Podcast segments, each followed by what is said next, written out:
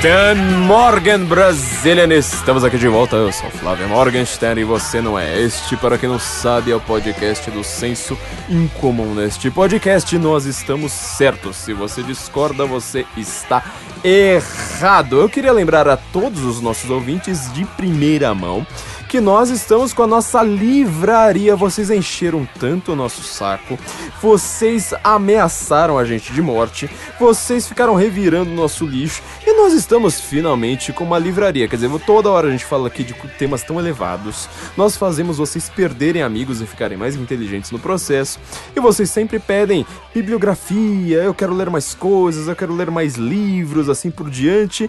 E no final das contas, a gente tava realmente montando a nossa livraria agora você pode entrar em livraria.sensoincomum.org, é o endereço mais claro, óbvio possível, livraria.sensoincomum.org.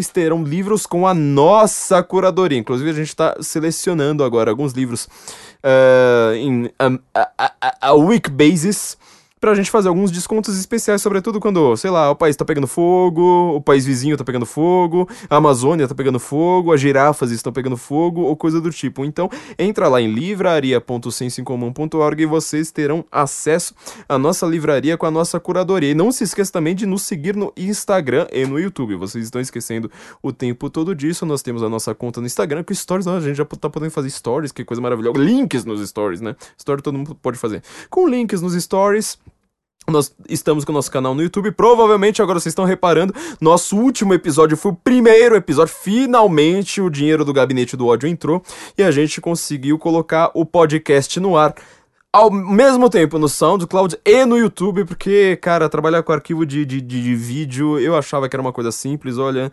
para quem tava acostumado só com TXT, não tava nem acostumado a, a, fazer coisa em doc, você imagina como é que foi o caos isso. Nós estamos gravando aqui de madrugada, escondido no escuro, não acendemos nem a luz do estúdio, que é pro Evandro Pontes não aparecer, porque assim, se a gente, se a gente deixa a porta do estúdio aberta, você sabe o que, que acontece aqui.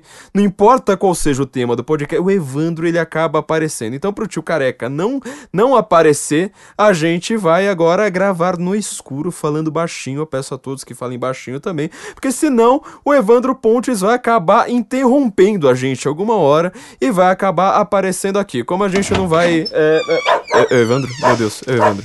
Sou Evandro, chegou? É, não adiantou. Porra, meu não velho. Não adiantou. Não adiantou. O tio Careca está aqui, minha gente. Uma salva de palmas. Uma salva de palmas para o tio Careca. Putz, grila.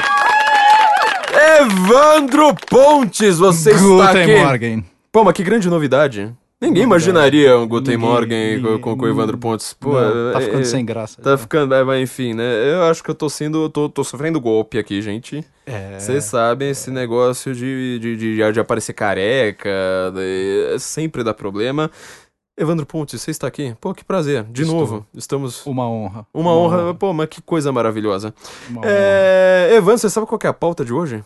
Eu desconfio qual seja. É, é uma pauta infernal. É uma pauta incendiária. Hoje nós vamos falar sobre foro de São Paulo e os protestos na América Latina, é isso? Toda hora eu olho pra TV, tá a capa do meu livro na TV. A capa do meu livro tá pra tudo quanto é lado de novo. Eu escrevi meu livro, é, na verdade, da passagem de 2013 para 2014. E agora tá toda hora aparecendo por aí, gente botando fogo em ônibus por causa de preço de passagens de metrô, por causa de. Ah, mas é longe. Qual que é o outro? Qual que era o outro? esqueci o outro motivo. É longe, é longe. A gente não, nem liga pro, pro, pro, motivo mais. É longe, é no Equador. É. é no Chile. Chile nem faz fronteira com o Brasil. Não faz, tranquilo. Pois é. Não vai chegar. Então só tá tudo longe, a gente tá tudo tranquilo aqui. Tá tranquilo. Tá tranquilo, não tem preocupação nenhuma. Nada, zero. Foro de São Paulo não existe. Também não existe, né? Não. não é uma teoria da conspiração da É uma teoria da conspiração da extrema-direita. Foi inventada exatamente. pelo Olavo de Carvalho para vender livro. Exatamente, exatamente. O Olavo de Carvalho inventou. Olha, eu achei muito estranho essa semana. Muito estranho. Inclusive, eu acabei de falar que a gente tava no, no, no, no, no Instagram. Tá no, nos nossos stories lá no Instagram. Pra quem ainda não viu, veja.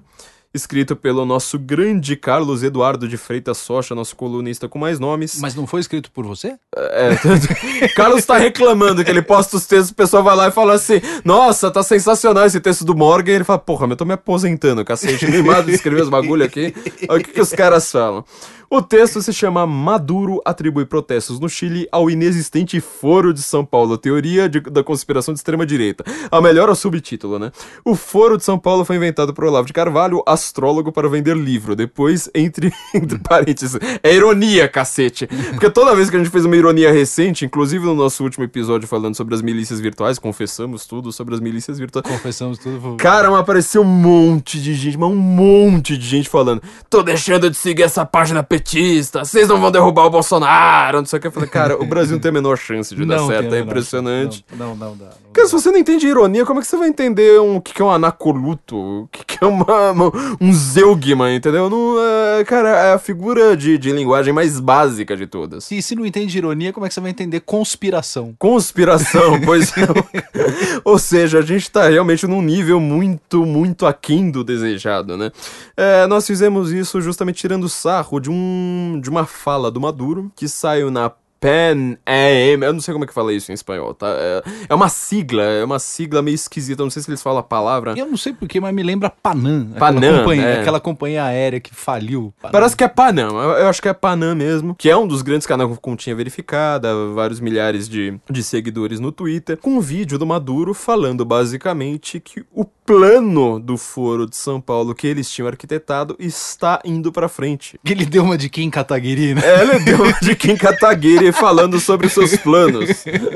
É, o Kim Kataguiri, a gente já falou dele aqui, né, da, da Lei Kim lá, que, que, que ele fala, não, gente, eu não vou mandar vocês pra cadeia. A gente só vai quebrar o sigilo de vocês, ver se você tinha alguma prova, se tinha alguma prova ali de que você sabia que era fake ou não, quer dizer... E, tipo, teve, e teve a de, é... de, de abril também, do parlamentarismo. Não, já estamos aqui armando um parlamentarismo branco, não se preocupem. É, exato. Tá, tá tudo é. resolvido. Rodrigo Maia, né? A gente tem, tem, tem perfil fake no Twitter, todo famosinho aí, que é só pra lamber o saco do Rodrigo Maia. Entendeu? É, é então, a gente sabe, entendeu? A gente sabe. Essa turminha do Kim aí. Não, fake não. Esse, como é, como é que é? Fake somos nós. Fake Esses somos daí nós. são perfis, como é que eles chamam? De comédia, sei lá o Ah, claro. Tem, tem um É, outro nome. É né? uma das jabuticabas do Brasil, tem um monte de perfil fake defendendo CPMI de fake news, né? Só sua existência deveria te mandar pra cadeia, mas enfim, né? É, essas só no Brasil. Mas enfim, o, o- o Maduro, Nicolás Maduro, essa pessoa tão agradável, foi lá e disse: Não, nossos planos do Foro de São Paulo estão indo pra frente. E foi uma coisa bem curiosa, porque o pessoal parou de disfarçar, né? Foi numa semana, aliás, na mesma semana. Começa com reunião do Foro de São Paulo no México. Depois o Maduro fala que os planos estão indo pra frente. Aí o Chile e o Equador estão com protestos. Aí a costa do Nordeste brasileiro tá entupida de óleo. Ninguém sabe de onde vem esse óleo. E óleo, óleo e América do Sul te lembra algum país? Não sei. Será que tem algum pré-sal ali? Um pré-sal, no- eu acho que ah, é um descobriram, Descobriram descobriram. o pré- é o pré-sal, o, o É. óleo do pré-sal tá subindo pra Exato. superfície. De repente, De repente. é muita coisa. É, e aí eu acho que tudo isso é explicado pela TMC. Sabe o que é TMC? Não faço ideia. É a teoria da mera coincidência. a teoria da mera coincidência explica esse país. Você não acha que, que- que é tudo explicável pela TMC? Totalmente. Gente, o que que tá acontecendo agora? Pra gente falar um pouco pras pessoas adultas, né? Não são pra essas pessoas, tipo, os nossos podcasts concorrentes, né? Agora a gente tem vários podcasts de direita, né? Quando eu cheguei aqui, isso aqui era tudo mato. Era mato. Tinha o Luciano Pires, grande Luciano Pires, que aliás foi uma das pessoas que mais me ajudou no começo, falando, ó, inclusive ele falava, ó, você precisa fazer isso no podcast, você precisa fazer aquilo, é assim, assim, assado. Ele me explicou tudo, mas tinha o Luciano Pires, que ele não fala de política, apesar de ser uma pessoa que concorde com a gente.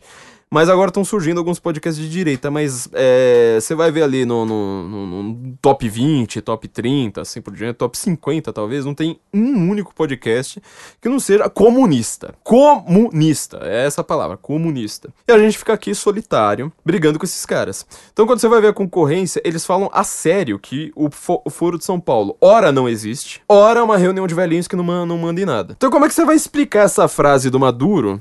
Que foi divulgada para um canal na Venezuela que faz uma puta resistência, foi divulgada por todos os cientistas políticos do, do, do, do hemisfério que fazem resistência ao Maduro, que ele fala assim, "Ah, os planos do Foro de São Paulo foram, foram levados eh, pra frente, assim por diante.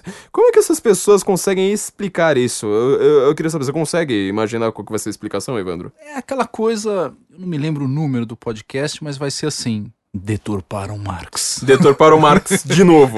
De novo. De novo. Essa coisa do Foro de São Paulo era pra ser uma reunião de velhinhos, era pra ser uma coisa que não existia, era pra ser, mas ela acabou existindo por alguma coisa, são pessoas, a gente não tem nada a ver com eles e tal. Tem hora que acaba existindo sem querer, É, né? Tá acaba falando- existindo sem querer. Tinha uns campos de concentração aqui, tinha um pessoal comendo casca de árvore aqui e acolá e etc. Ah, é, tem um pessoal morrendo de fato, mas não tem nada a ver conosco isso. Isso aí deturparam Marx. Deturparam Marx definitivamente. Eu até citei num dos podcasts no- concorrentes nossos. E pior que assim, é, a gente não aparece em destaque no iTunes, a gente não aparece em destaque no, no, no- no Spotify, sabe? Spotify fez propaganda no metrô aqui de São Paulo com as caras, né, dos grandes, dos grandes podcasts. A gente que emplaca sempre um episódio ali no top 10, a gente nunca aparece, né? Aparece assim, até uma, uma- umas coisas que são bem, são bem menores. Por exemplo, o Agustin Laje, que ele é argentino, Uhum. É um grande cientista político, ele foi lá e comentou. ah, ele, aliás, ele tem um livro maravilhoso. É da editora do meu amigo Diogo Fontana, né, editora Danúbio, que chama O Livro Negro da Nova Esquerda. Uhum, É uhum. desse Agostinho Larre. Você já, você já viu esse livro? Não. Cara, é, é- é bastante interessante. É um livro que dá pra você ler muito rápido, porque ele Uhum. funciona quase como um índice, falando, ó, por que, que a esquerda agora fala tanto em aborto? Por que, que a esquerda fala tanto em, sabe, clima, assim por diante? A- apesar do- do- do- de ter um. O, o tema ser bastante amplo, Uhum. ele é um livro que você consegue ler com muita rapidez, assim. Eu devorei o livro, assim, mas, sei lá, acho que em duas horas você... Facinho, assim, até se você é um, um leitor que lê igual uma tartaruga como eu, você consegue você consegue ler com toda, com toda facilidade. O Agostinho Larre, ele também foi uma das pessoas que falou, falou assim, ah, gente, o plano do Foro de São Paulo tá se alastrando, essas coisas... Vou, vou até ler aqui, ó. Golpe de Estado no Peru. Desestabilização no Equador. Eu tô lendo em, em português porque eu realmente não leio em espanhol. Desestabilização no Chile. A esquerda eh, se reuniu no México, provavelmente eh, se riso, né? Se, na verdade, se É, levantou. se fez, é. Você fez. No México e provavelmente agora na Argentina. No meio do caminho, o grupo de Puebla. Quem não sabe o que é o gru- grupo de Puebla? Uhum. Grupo de Puebla. É, leia o senso em comum e leia também estudos nacionais lá dos Irmãos de Roça, Uhum. que eles estão fazendo um apanhado geral sobre o que é esse é, grupo de, de Puebla, é, que é a reconversão, né? na verdade não é reconversão a tradução, mas seria assim a reconstituição Uhum. do Foro de São Paulo. Nada disso é espontâneo. Ele, ele postou isso na segunda-feira, acho que foi, acho que foi no domingo, dia 20 Uhum. dia 20 de outubro. Então, é, você vê assim, as pessoas que entendem, que estão lá, é, sabe, que pegaram a vira do, do, do Maduro, do Chávez, do Fidel Castro, devassaram, viram assim até a, a- até a cor da cueca dos caras, eles falam que isso é uma coisa do Foro de São Paulo. Uhum. Aquela libertária famosa, Guatelmalteca, como é que ela chama? Esqueci o nome dela. Glória- Ela uns- é, Glória alguma coisa. Ela tem uns vídeos interessantes até. Ela fala Quando ela não fala de religião e quando Exato, ela, quando ela é. não fala Quando de... ela fala essencialmente de política, ela tem uns vídeos interessantes. É, de... de Glória, Glória Alvarez? Alvarez? É, não sei. Glória. É, acho que é Glória Alva Alvarez, exatamente. É, da Guatemala, ela também falou já há bastante tempo que são plano do Foro de São Paulo. O próprio Lula e o Fidel Castro, eles têm declarações sobre o, Fidel, Foro Tem a famosa, a famosa entrevista do Zé Dirceu no, pro Abu Janra. Eu iria deixar essa por último, mas o que, que o José Dirceu falou para o Abun Janra? E eles que eram amiguinhos até o final da vida. O Abun Janra, ele, ele escreveu exatamente. abaixo assinado de artistas. Porque você sabe como é que o artista no Brasil é, raciocina, não é? Por premissa A, premissa B, conclusão, formando assim um silogismo. É o efeito da maconha. É feito da, da maconha em manada. O artista brasileiro não fuma maconha sozinho. Ele fuma maconha em manada, então ele faz um abaixo assinado e fala: Pronto, tá vendo? Aqui tem, uma- tem um hall de 500 maconheiros que assinaram o mesmo papel, portanto esse, esse papel deve ter alguma importância. O Abunjanra, quando o, o Zé Dirceu foi pego lá em 2004, eu acho, apareceram as primeiras maracutaias ali do, do, do Dirceu, Abunjanra foi lá e imediatamente escreveu um abaixo assinado. O que, que o Zé Dirceu fala pro Abunjanra, você lembra bem? Vamos Melhor ouvir? ouvir? Vamos tá, ouvir. vamos ouvir. Vamos ouvir. Vamos ouvir. Você podia prever, por exemplo, uma América Latina assim: Fidel, Chávez, Morales, Bachelet, Correa, quem mais? Todos de esquerda na América do Sul. Você podia prever que isso ia acontecer? Prever não, mas nós já lutávamos por isso e já trabalhávamos por isso, inclusive porque nós criamos o Fórum de São Paulo, que lutava para isso. Depois criamos ainda um grupo de Marbella, que é o nome da cidade, do hotel onde nós fomos no Chile, que se reuniu. Todos foram todos depois foram eleitos presidente da República. Todos foram, todos.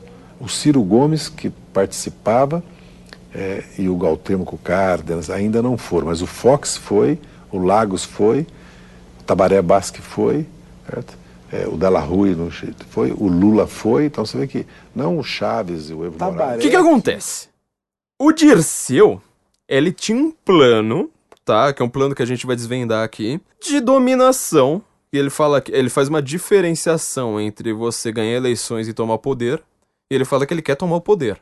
Ele não quer eleições. Esse plano envolve uma série de coisas que ele não, não costuma dizer em público. Quer dizer, o pessoal fala uma linguagem. É, é, é a típica linguagem política, ela é completamente edulcorada. Você fala assim: não, nós precisamos de hegemonia. O Zé Dirceu adorava falar, usar essa expressão, né? Hegemonia.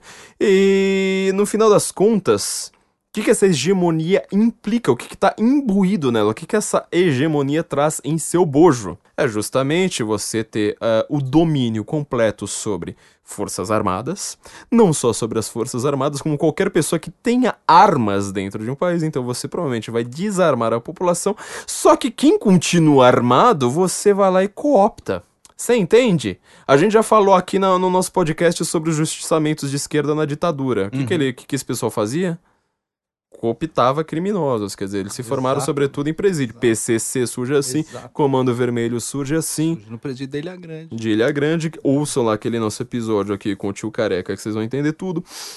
E assim por diante. Então, e, e fora da, da, da, das Forças Armadas, fora do que, que, envolve arma, poder físico, aquele poder que não é simplesmente político, ele é o poder físico, você vai ter que ter uma dominância sobre opiniões. Quem domina opinião no Brasil, você vai pensar Igreja Católica, primeiro ponto. Uh, escolas, segundo ponto. Jornais, terceiro ponto. É, jornal e televisão. É, jornal, mídia, é, mídia, mídia, mídia, mídia em geral, mídia em geral. Porque ninguém lê livro. O Brasil não é um país que lê livro. Se você fosse aplicar isso, por exemplo, na Inglaterra, na Islândia, que tem 10% de, de, de população escritora, eh, funcionaria de outra forma. Lá a mídia man, manda muito menos.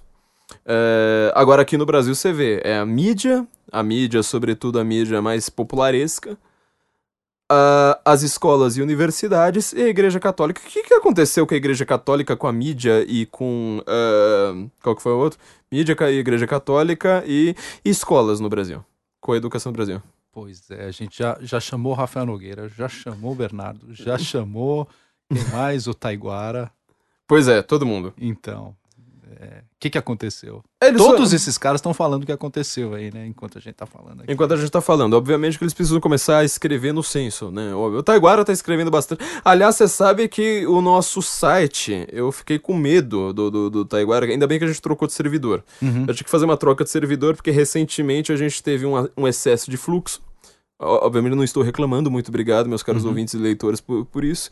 Mas o site ficou extremamente lento. Em, em, em dois dias eu é, fui lá, contatei o servidor, o servidor falou assim: olha, cara, vocês precisam trocar.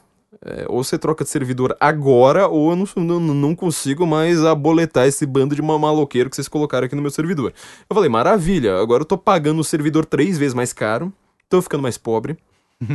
Tô perdendo amigos e ficando mais pobre. Eu também, tá vendo? Acontece até com o próprio criador do podcast. Mas é, a gente conseguiu segurar uma, uma, uma, uma, grande bucha, porque o Taiguara ele também fez um texto que ele foi lido pelo governo inteiro. Que ele tá explicando exatamente é, o que, que eles estão fazendo para derrubar o Bolsonaro. Esse plano de hegemonia, então, voltando aqui ao, ao nosso querido Zé Dirsa, esse plano de hegemonia ele implica, ele traz é, como seu substrato na, é, prático que ninguém nunca vai ameaçar o poder do PT e nunca ninguém né, vai nem discordar do PT. Só que o Gonçalves ele não, não é uma pessoa que vai lá e fala assim, não, sabe o que, que a gente faz? A gente vai botar fogo em ônibus, a gente vai matar gente na rua, a gente vai sair metralhando todo mundo que discorda. Ele não fala isso, ele fala todo, não, nós precisamos de uma hegemonia. Essa hegemonia que foi sendo uh, determinada pelo Foro de São Paulo, ela, uh, onde ela foi, uh, onde ela passou na América Latina, né, não, não, só do Sul, porque teve país da, da, países da América Central que também foram membros do foro. Guatemala, Nicarágua, mais um monte de, de, de, República Dominicana. República Dominicana, é verdade. República Dominicana, assim por diante. Eles uh, acabaram ganhando eleições. Vamos dizer assim, ganhar eleições. Antes da gente falar disso e pra gente entrar realmente no tema dos protestos no, no, no Chile, eu quero te fazer uma pergunta, Evandro. Você já leu Trotsky?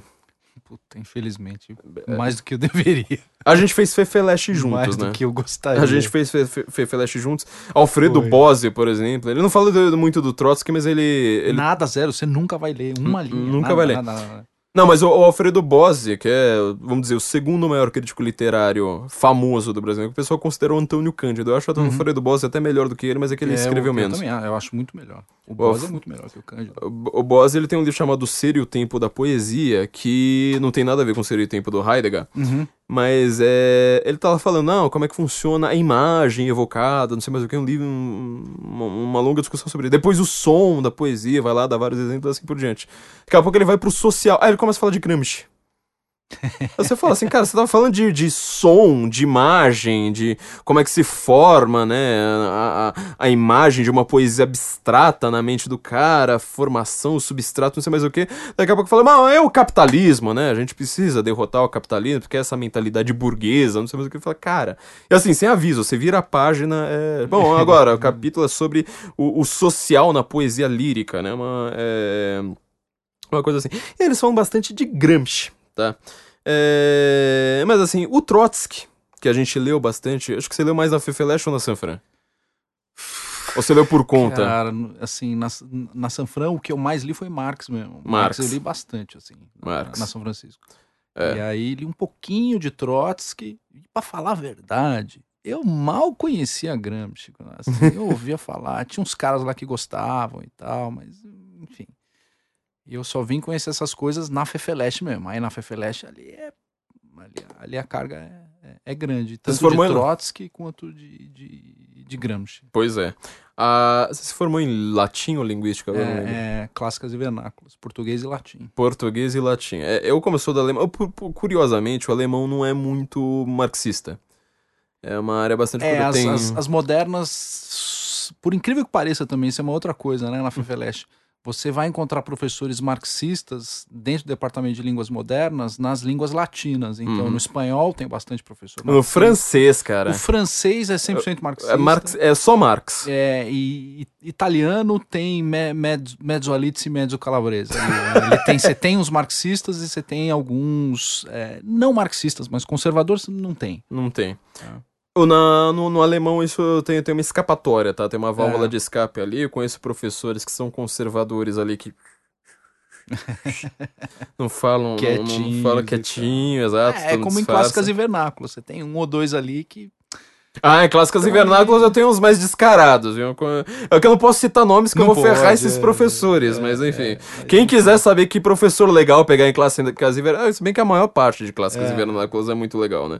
É, mas enfim, Uh, eles falam muito uh, em Gramsci, mas assim, o Trotsky, que tem uma facção dentro do PT, como é que chama aquela facção? Uh, tem a Trabalho. É a, é a Libelu? A, Libelu. A, a, Liberdade de Luta? Liberdade de Luta. Tá, tá, eu sempre lembro Liberlu, nunca é. lembro o que, que é o Lu. É, a Liberdade de Luta é uma facção trotskista dentro do PT, tá? Que ela é uma ela é minoritária em relação aos gramscistas. Uhum. Gramsci é a maior parte, que é a turma do Dirceu, tá? E tem uma parte minoritária que é a parte trotskista. O que que Trotsky, para quem já leu Trotsky, eu faço uma pergunta muito simples. Trotsky fala em ganhar eleições? Trotsky fala. Fala em tacar fogo, meter porrada. Trotsky fala em colar, distribuir panfleto. Porra nenhuma. Você acha que o Trotsky, quando ele tá, ele tá falando Estado Democrático de Direito, você acha que o Trotsky tinha tetas? o Trotsky, ele fala... O Trotsky fala, por exemplo, eh, em fazer convencimento das pessoas em chás. Eh, o Trotsky fala esse tipo de coisa. Enfim, o Foro de São Paulo, minha gente, que Trotsky essa... é porrada, cara. O, o, o, o, o, Tro- a, a- a gente ainda precisa fazer um programa só sobre Trotsky, porque eu já falei sobre Marx, já falei sobre toda essa, cam- essa, a essa gente nunca cambada. falou do... do... Do Trotsky, cara, porque o Trotsky é aquela coisa de. é, aquele que não foi, né? Ele é visto pela esquerda como, ah, mas se fosse É, o a- Trotsky. A, Quarta Internacional, tem toda aquela É. coisa, né? Envolvendo aquela mística aura. O grande lance do Trotsky é que ele sacou. Na verdade, o Stalin sacou o Trotsky antes Com toda a rapidez. e ele saiu. é, ele saiu é, exilado né, da União Soviética para o Uhum. México, falando mal do Stalin. Aí, quando apareceram os crimes de Stalin, ele foi vendido depois como se fosse uma alternativa ao stalinismo, Sim. né? A- aquela coisa de você tentar recuperar a aura daquele cara que fez a previsão antes. Ele não fez previsão porra nenhuma. Ele simplesmente foi escorraçado, esculachado. E se ele tivesse virado o predileto, tivesse tomado conta da União Soviética, meu amigo. Cara, você acha que, que Marx, que, que o Stalin matou pouco? É que você não, não, não sabe o que seria o Trotsky no poder. O Trotsky, ele chegou. é, Teve aqui um grande. Tô tentando. lem- é, Eu tô, tentando lembrar aqui. Se foi o Pote... Potemkin. Não lembro se foi esse. Que teve uma revolta logo no O- começo a, da. A revolta do encarçado Potemkin é de 1905, ela é anterior. É, ela é de 1905, eu tô tentando É. lembrar, mas foi uma outra revolta é, que também envolvendo o Coraçado, foi da Marinha. Eu tenho certeza que foi, foi da É, Marinha. Eu, eu- eu não vou me recordar agora, mas você teve uma revolta da Marinha mesmo, que ele estava envolvido. Foi uma greve, na verdade, né? É. Ah, quer dizer, é uma, é uma revolta, mas ela É, envolve tanto- uma tanto greve. Um, é, tanto, um, tanto um episódio quanto o outro viraram filmes é, Uhum. é, importantes do Sergei Eisenstein. Exatamente. Ou o, o- o- a ocorrência do Encoraçado Potemkin é considerado um dos filmes mais né, importantes e tal da, da história do cinema, que é o Encoraçado Potemkin. E aí, alguns anos depois, ele faz um filme chamado A Greve, Uhum. que é em homenagem ao Trotsky, se eu não me engano. E depois você tem Outubro, que é um filme Que em é homenagem October. a Lenin. É. E esse outubro, por sinal, ele tem imagens, algumas das imagens, né? não são todas, eu já vi. É, eu- ira- imagens originais. Ó, imagens originais da Revolução Russa. É, então ele filma as praças, de fato, as pessoas correndo, e algumas, não todas essas imagens, elas não são encenadas. Ela, ele é quase um documentário. Fala assim, ó, aqui tá acontecendo a Revolução Bolchevique é, com, com, com toda... Não vou falar com todas as suas cores, porque o filme é em preto e branco, mas esse é um filme bastante interessante. Esse é um filme, assim, muito... Os, os, os filmes do Sergei Eisenstein são filmes importantes de serem vistos. assim, Mesmo eu- sendo de um é. comunista, até pra você entender como é que era a propaganda comunista, né? Como é que aparece o Lenin quase como Exatamente. o Messias ali. Exatamente. né? E É. o Outubro é um filme importante porque ele faz exatamente a, a caricatura de Kerensky, que era o líder do partido menchevique, Uhum. do qual já foi falado em podcasts anteriores, qual foi a sacada do partido bolchevique em relação ao menchevique. E o Sergei Eisenstein é o responsável por fazer a caricatura do Kerensky, Kerensky. como sendo, digamos assim, o isentão da época. Ele chama de vira isentões. casaca, né? Aparece o tempo todo, assim. A, a Exatamente. palavra vira casaca. Eu, eu- eu vi o, o- o filme com a. Não é legenda, naquela plaquinha que aparece em filme mudo. Isso, Em exatamente. inglês. É. Eu não sei como é que tá em russo, mas aparece toda hora. Turncoat, turncoat. Oh, the turncoat. Aí aparece o Kerensky. Exato. Esse esse filme, é, Outubro, é um grande filme para esses isentões deliciosos, saborosos, que gostam de se lambuzar em frentes democráticas com a esquerda. Vai lá ver o que, que eles vão fazer com vocês Uhum. na hora que eles retomarem o poder. Vocês, isentões, serão os Kerenskis do futuro se esses desgranhentos voltarem para o poder. Vocês vão ser chamados de vira-casaca. Vira casaca. Aliás, né? Bom, a gente tá chegando à conclusão antes da gente fazer o desenvolvimento, né? É, mas, é, enfim. é, Spoiler, spoiler. Spoilers. Bom, o que, eu- o que eu ia falar do Trotsky é que nessa segunda revolta, é, ele mandou matar. ma- E olha que ele não tava no comando central. Ele era periférico. Ele mandou matar mais gente do que o Stalin. E ele tem um momento que é, que é bastante curioso, assim, os caras que são tanto os trotskistas quanto os stalinistas. A gente lê esses caras, tá? Pra Pois você ver é. como é que é. Tanto os trotskistas quanto os stalinistas, eles têm uma discussão, um jogando a culpa no outro. Ah, e tem, por exemplo, trotskista, até nesses podcasts da concorrência aí, sabe? Que eles estão, ó, tá vendo? Um podcast sobre cultura, política, etc, sabe? É, Nós que somos radicais, né? Eles não. É, aquele podcast do cara negando o Gulag, lembra? Vou ouvir aqui um trecho, ó. ó. O- a exploração de mão de obra escrava teve na indústria soviética também. Qual? Eu tô, Qual? eu tô repetindo o argumento deles, vocês que me digam. Ah, tá.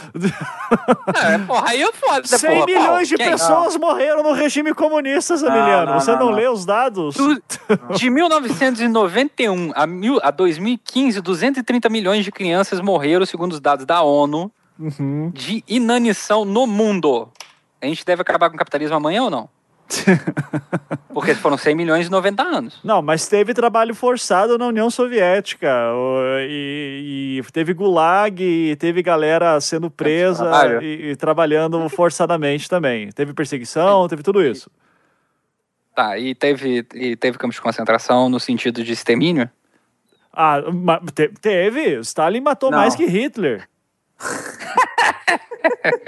Cadê o. Cadê o. Ah, não. Tendo, tendo em vista que o Stalin matou o exército alemão, né? Eu acho que ele matou mais que o Hitler mesmo. Não, não, depois. Depois da Segunda Guerra. Depois...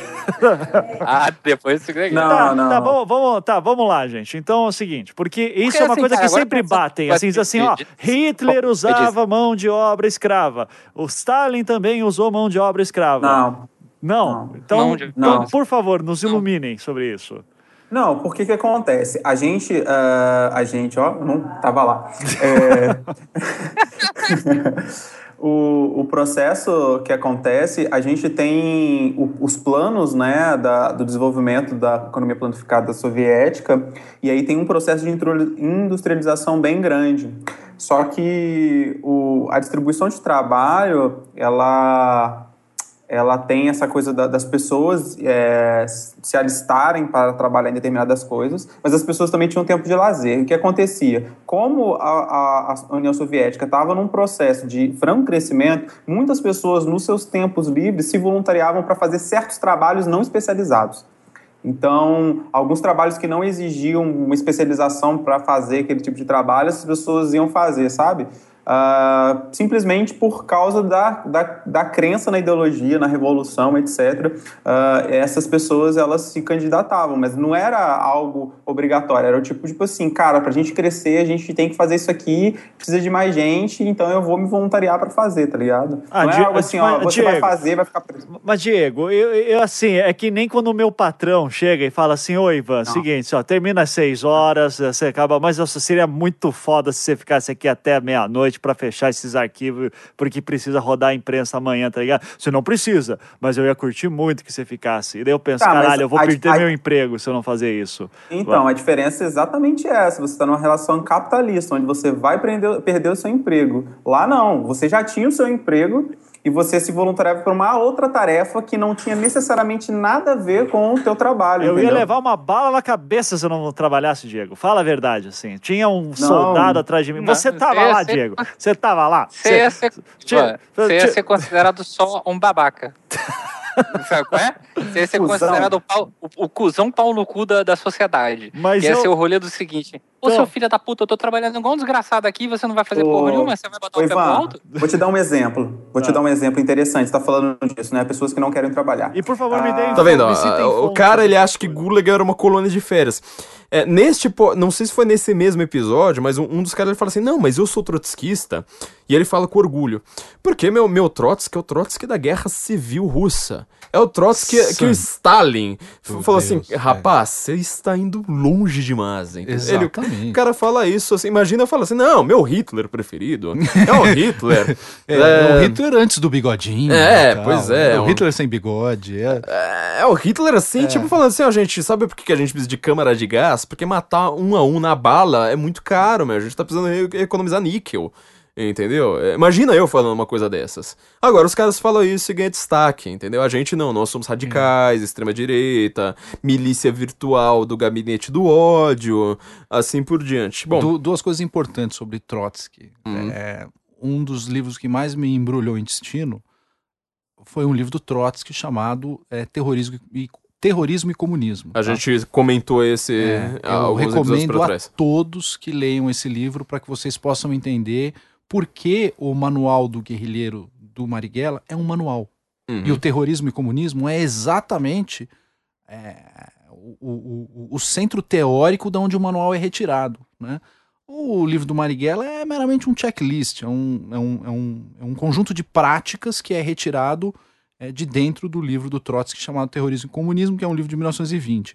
Um outro livro que eu vi e que é, realmente me espantou, as pessoas não têm noção do que, que elas estão falando, assim, não tem noção. É uma autobiografia do Trotsky chamada Minha Vida. Cara, é. A autobiografia do Trotsky, do, do Trotsky é aquela coisa assim, é, você fala, cara, se esse aqui é o, é o necrológio do, do Trotsky antes de entrar pro coffee, é o tipo Da do cara que primeira você fala, aula ali. caia, desliga de esse cara do coffee. Não dá, esse cara não, não dá, não dá. A autobiografia dele, a forma com que ele se vê é extremamente, extremamente violenta. Uhum. E ele está edulcorando a si mesmo. Ele está, de certa forma, dourando a pílula. Ele está dando uma amenizada, ele está emasculando a situação dele. Ele está dando uma bela de uma amenizada. E mesmo amenizada na forma com que ele se vê na autobiografia dele, É um negócio- horroroso. Só perde, na minha opinião, para a biografia do Mao Tung. A biografia do Mao Tse Tung é um negócio assim. Eu não li. Ele tem autobiografia? Ou... Não, não, é a biografia da, do, do, do, do É um- Holiday, da John Chang do, do, do, do É Holiday. um casal, ele. Isso, é um, casal. Eles É, acabaram. é, a chinesa fugiu da, da, da China, acabou se casando com um jornalista que a ajudou, que, que é um. que já são Britânico, né? senhores, é britânico, já são senhores já de idade. E contam coisas assim, espantosas a respeito É, do- o, a, do, a do mal realmente chegou no limite pra mim. Acho que, foi- acho que foi um dos livros mais. É que o livro mais assustador que eu li recentemente a respeito de. Recentemente não, já deve fazer quase uns 10 anos que eu, que eu li a respeito de comunismo é o Fuga do Campo 14. Se você leu Não, aquele isso negócio, aí não é. dá, não dá, não dá pra É, você. eu li assim o prefácio e você fala, nossa, que coisa horrível, deve ser um dos prefácios mais assustadores. Aí você lê o primeiro capítulo e você fala, nossa. Não, não dá. Esse foi o cara. primeiro capítulo mais assustador. Aí você lê o segundo, o, o segundo. Aí você fala, não, o primeiro não era nada perto do segundo. Você lê o terceiro. Aí você fala, não, o primeiro era Jardim da Infância, cara, perto É. do. E vai piorando, e vai piorando. Você fala, cara, você tem. vai- É, Fuga do Campo 14 é um negócio. Até a fuga dele. Na hora que acontece a fuga, é- você dá uma respirada, fala, puta, meu, parou, porque. Não, e aí você fica numa situação, né? Você fica até com um ar suspenso, porque você fala, é um, é um Tarzan às avessas, né? Porque É. o cara ele tá vindo pra, pra, pra realidade, ele sai daquela situação do campo de concentração. Que ele não sabe que, exista, que, que existe vida fora do campo de é, ele concentração. não sabe foi como é a vida isso. de verdade. Ele não sabe como é a relação entre um filho e uma mãe. É. É, leiam o livro. É, um, é, é, é horrível. É, pra quem, pra quem não sabe, o governo norte-coreano ele tem uma coisa do, do típica dos socialismos que envolvem raça também, né? Essas coisas, essa o socialismo, quando envolve raça, as pessoas acham que, que vai pra, pra direita, né? É, sem, sem lembrar que Slobodan Milosevic, que é edulcorado pela esquerda mundial inteira, inclusive aquele cara que ganhou o Nobel, Harold Pinter, tinha textos elogiando o, o, O Milosevic. o Milosevic, o Noam Chomsky tem textos elogiando o Milosevic, não sei mais o que. Ele fez limpeza étnica, tá? Só pra lembrar disso. Exatamente. Tito também era um socialista racista.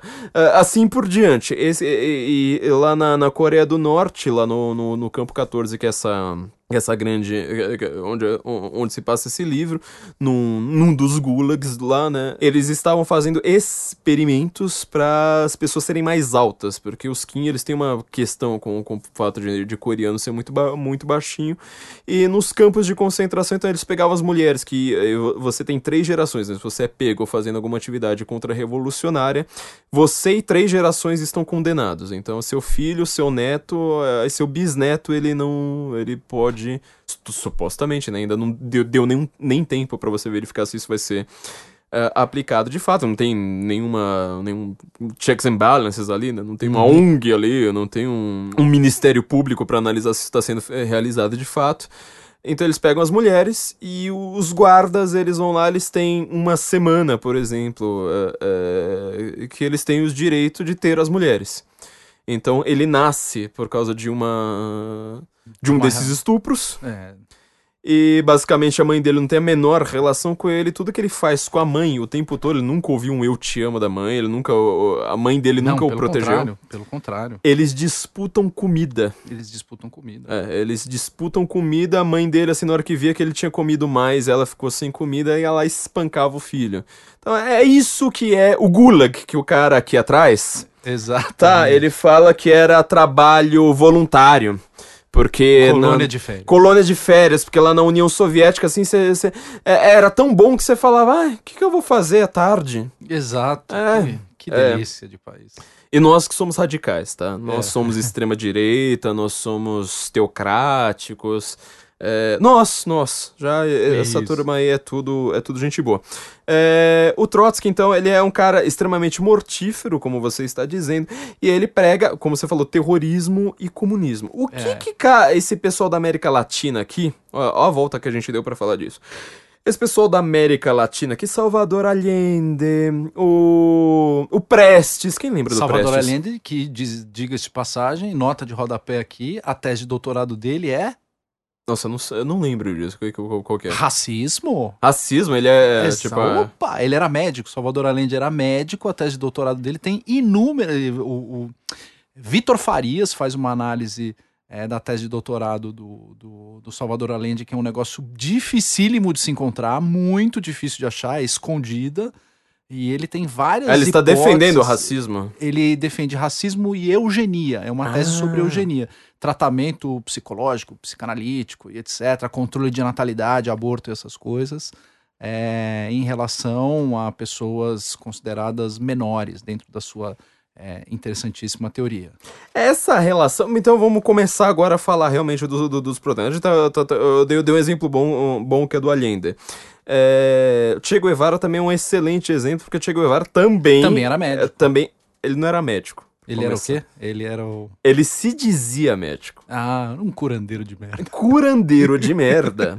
É, che Guevara nunca se formou em medicina. Ele nunca se formou. no ele... filme do Unibanco lá até aparece que realmente ele abandona a faculdade no meio do caminho. Se é que ele chegou a entrar ou fez alguma coisa. É, ele deve ter feito algum, algum cambalacho ali pra ele dizer que ele era médico, né? Engraçado que ah, quando você fala que você é um esquerdista médico, você tem duas vantagens. Primeira é você falar que você não é só de humanas, dá a impressão que você tem um conhecimento técnico.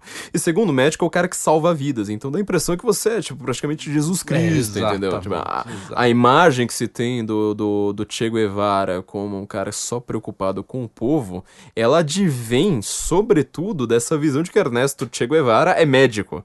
Ele nunca se formou em medicina, e cara, se você acha que médico tá realmente só preocupado em salvar a vida da- da- das pessoas, você nunca entrou numa faculdade de medicina, tem- você, nunca, você nunca foi numa festinha de, de medicina, entendeu? Você, você não sabe direito como é que é o negócio. Pergunta pro seu amigo que é médico pra você ver se, se, se médico assim é tudo gente boa, tudo cara que te olha assim, não, eu quero só te ajudar, né? enfim, né? Di- É. Digas de passagem, tem um grande político aí da esquerda, né? Que é médico. Qual deles? Quem que é médico? Ah, sei lá, você que debateu com ele, né? Político da esquerda que é médico que eu debati? É. Não, os pais são médicos. Ele tem mestrado. Em medicina? Sim. Nossa, não, eu não sabia disso aí não, mas enfim. Mestrado em medicina? Achei que, ele, mestrado em medicina. achei que ele só tinha feito ciências sociais. Não, não, não. Fez faculdade de saúde pública. Faculdade de medicina. Putz, grilo, enfim. Né? Os médicos, os pais são anestesistas, salvo engano. Salvo engano, são anestesistas. É, mas enfim, aí você tem essa visão, assim, uma aura toda, toda digna, etc. Esse pessoal da esquerda da América Latina, eles tomaram uma bucha com a queda do Muro de Berlim. Tá? A década de 90 é considerada a pior década histórica para a esquerda no mundo. Por um simples fator, como caiu, caiu a União Soviética dois anos depois, né? Em 89 caiu a União Soviética, em 91 caiu o Muro de Berlim, eles ficaram sem grana. Então foi uma, uma- foi uma crise não apenas do bloco soviético que se esfacelou, como também foi uma crise financeira para toda a, a esquerda, inclusive aquela esquerda que não está no poder. Deles, né? É. A esquerda que não tá no poder. Então você vai pensar, por exemplo, um, um, um caso, Sendero Luminoso no, no, no Peru. Tá? Sendero Luminoso. Chegaram ao poder em algum momento? Nunca. Nunca, não, não, não, não chegaram. Mas eles recebiam dinheiro da, da, da União Soviética. Então, até pra quem não tava no poder, isso aí foi uma coisa terrível. Aliás, nessa biografia do mal que você tá falando, eu nunca lembro do nome dela, porque ela tem nome chinês. eu, eu lembro do Holiday, é o único que eu lembro. É, Huan Shang. É, acho que é o Han Shang. Eles falam uma coisa bastante curiosa a respeito do Sendero Luminoso, você lembra? É o único momento que eles citam o Sendero Luminoso. Porque o mal, ele tava querendo criar... O mal, ele, na verdade, ele é criador de um conceito que nós usamos o tempo todo hoje, achando que é a coisa mais neutra do mundo, chamada Terceiro Mundo. Você lembra disso? Terceiro mundo, quer dizer, você tinha o primeiro. ninguém tinha falado em primeiro mundo. Você já reparou que não existe segundo mundo, você fala em primeiro mundo e, e terceiro mundo. Por que isso? Primeiro mundo seriam os países desenvolvidos, países europeus, a- a- os, os Estados Unidos, assim por diante, que são os países importantes, vamos dizer assim, do mundo. Países economicamente fortes, assim por diante, são os países importantes. Uhum. E o bloco soviético, que seria o segundo mundo, só que o mal não vai chamar de segundo mundo, né? Ele falou assim, não, então, existe o primeiro mundo, que são os países importantes na geopolítica mundial. Aliás, a geopolítica, já que a gente tá falando aqui de, de coisa internacional, a geopolítica da esquerda é muito mais maoísta do que qualquer coisa até hoje. Tá? Sim. Pouca sim, gente sim, sabe sim, disso. Leia essa biografia, você vai entender. Ele, de- ele desenha o mundo da esquerda hoje. Exato. Ele desenha, ele, a, a- a relação dele é exatamente essa. E ele fala assim: existe o bloco soviético. Como eu não consegui ser líder do bloco soviético, eu não consegui passar a perna no Stalin, o que, que eu vou fazer? Eu vou criar um conceito chamado Terceiro Mundo, do qual eu serei líder. A China vai ser líder do Terceiro Mundo. Ele, ó, Mal morreu, salvo engano, em 1973, eu acho. 76. 76. 76. Ele tinha falado isso em 76. Quando a China vira líder do Antes. terceiro mundo? Ele falou isso é, logo depois da Revolução Cultural. Sim, foi na década de 50, É, tá? Tipo, eu tô falando de é, quando ele finzinho- morreu. É, finzinho da década de 50 e início da década de 60, já, ele já tava com a Revolução Cultural bem encaminhada. E a China virou o quê? A, a- a líder do terceiro mundo quando? Década de praticamente 2010. Passagem de- da década de 2000 pra década de 2010. Olha pra você ver como é que esse cara. eh, Você precisa entender que, quem é Mao Tse Tung, porque se você não entender, você não tá entendendo o mundo de hoje, tá? Exato. É. E assim, tem muita gente que se avoca à condição de entender a China. Uhum. Até dizem que a China tem um socialismo light. Socialismo etc. light. É, esse pessoal do PSL, te não entende a China se você não souber quem foi e o que fez Mao, Mao Tse Tung, sério, e o que fez um cara que veio depois dele chamado Deng Xiaoping, que, digamos assim, deu uma roupinha bonitinha ao maoísmo. É, o né? que ele fez na prática foi simplesmente falar, sabe, a nossa economia é muito fraca, então para nós espalharmos o maoísmo para o mundo, que era a intenção dele, nós precisamos abrir a economia. Exato. Hello, hello, você conhece uma o bloco chinês? Você vai em banca de jornal hoje, elas sabe quem inventou de essa porcaria? China Cool, não sei o quê. Quem? Lenin. Lenin, a nova claro. política econômica. Não, nova é Exato, NEP. Aliás, eu tava com uma- NEP, com- é, eu a tava com uma-. Eu tava com a isso. página aqui falando da NEP, agora eu acabei de É, perder. mas em, enfim. em 1917 ele, ele dá o golpe de outubro, a, ele chega lá e a coisa tá um- uma absoluta bosta, Uhum. tá uma porcaria econômica da a, a economia da, da Rússia, enquanto ele tá consolidando o bloco soviético, tá uma porcaria. Ele privatiza. Ele privatiza tudo, ele cria dois tipos de conceito de propriedade, né, de, de relação de direito real.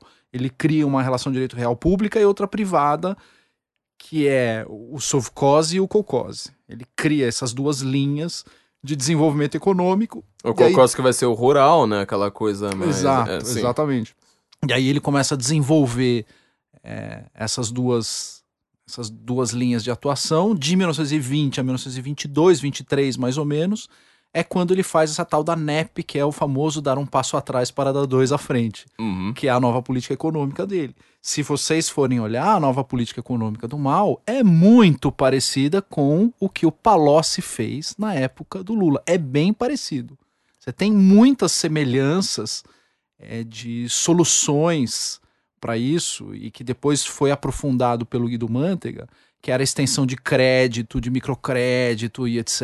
E privatização, viu? Pra quem acredita. Pra liberalzinho que exatamente. adora falar em privatização, porque não sei o quê, porque é o ministro da economia X, porque blá blá blá blá blá. Privatização, na verdade, o que a gente teve, a gente nunca teve movimento de privatização no Brasil. Isso é uma coisa que eu falo em sala de aula, agora eu vou falar no podcast aqui. nunca existiu um movimento de privatização no Brasil. Todas as propriedades que são sujeitas a um regime hoje chamado eh, de Plano Nacional de Desestatização, que foi inventado lá atrás eh, pelo Fernando Collor de Mello, depois foi sofisticado pelo, pelo Fernando Henrique Cardoso, é, o que ele faz é manter a propriedade, aspas, no balanço do Estado e criar concessões. É como se o Estado alugasse a propriedade para o privado, entre aspas, tá? Dizendo, o raciocínio é esse. Mas a propriedade continua estatal. Essa é a razão pela qual a Dilma conseguiu dar um puta de um golpe na tal da MP do bem lá, que era da modicidade tarifária e etc. Quem trabalha com, com, com direito de energia e quem é advogado sabe o que eu tô falando. Por quê? Ela mudou o regime depois de um tempo de concessão para partilha, e dentro de um regime de partilha, ela intensificou a atuação do Estado dentro daquele que é chamado, aspas, concessionário. O que que é concessionário? O cara presta um serviço para o Estado. Então, os bens não são. não- você não tem uma privatização real no Brasil. Então, as pessoas falam, ah, nós poderíamos estar a caminho de uma venezuelização. O meu catso. nós somos completamente venezuelizados. A nossa constituição é venezuelana. É. né? Ela, é, ela é caótica, então. Exatamente. Só é isso aí. Fechando a nota de rodapé. Fechando a nota de rodapé. Essa parte do direito aí, ó, é sempre bom fazer podcast com o Evandro, porque ele tem notas jurídicas para tudo. Mas o mal, é, o, o, o, o que eu ia falar do Sendero Luminoso, é que quando ele tava no auge lá, antes dele inventar esse negócio de terceiro mundo, porque isso aí foi uma teoria que ele inventou quando ele falou assim, cara, já não tô velho, não vai mais... Não vai rolar. Não vai rolar. Então ele inventa a teoria de, de, de que existe um terceiro mundo, de que ele é líder do terceiro mundo. Mas uma- um, um grande momento lá que ele estava tentando ajeitar a geopolítica mundial para todo mundo adorar o mal, etc. é, e ele estava brigando com Stalin ali o tempo todo, né? Porque Stalin ele ainda estava Salvo engano, acho que ele a- até foi já numa época que ele tava brigando já com Khrushchev, não lembro agora de cabeça, tá? Tem que ver esse livro pra ver se, se é numa, numa época que ele tá ali brigando com o Mao ou com o Khrushchev. E ele pergunta uma hora pros seus assessores e fala assim: tá, mas é, tem, a, tem essa. O Cominter, né? A Internacional Comunista. é, quem tá do meu lado? Quem tá comigo? E alguém vai lá e responde pra ele: olha, tem o Sendero Luminoso no Peru. Ele fala: meu, mas enfia o Peru no cu, meu velho. Que Peru? Peru. Cara, eu sou da China, eu tô querendo brigar com a União Soviética. Você vem falar que tem uma guerrilha de, de, de- de- na montanha do Peru. Diz que ele ah, meu, cara, enfia o Peru no cu, meu. Que, que história é? E olha que ele nem deve ter pensado no trocadilho, né? Enfia o Peru no cu, mas que pecendeiro luminoso, meu. Eu tô, tô um pouco me, me, me lixando pra isso.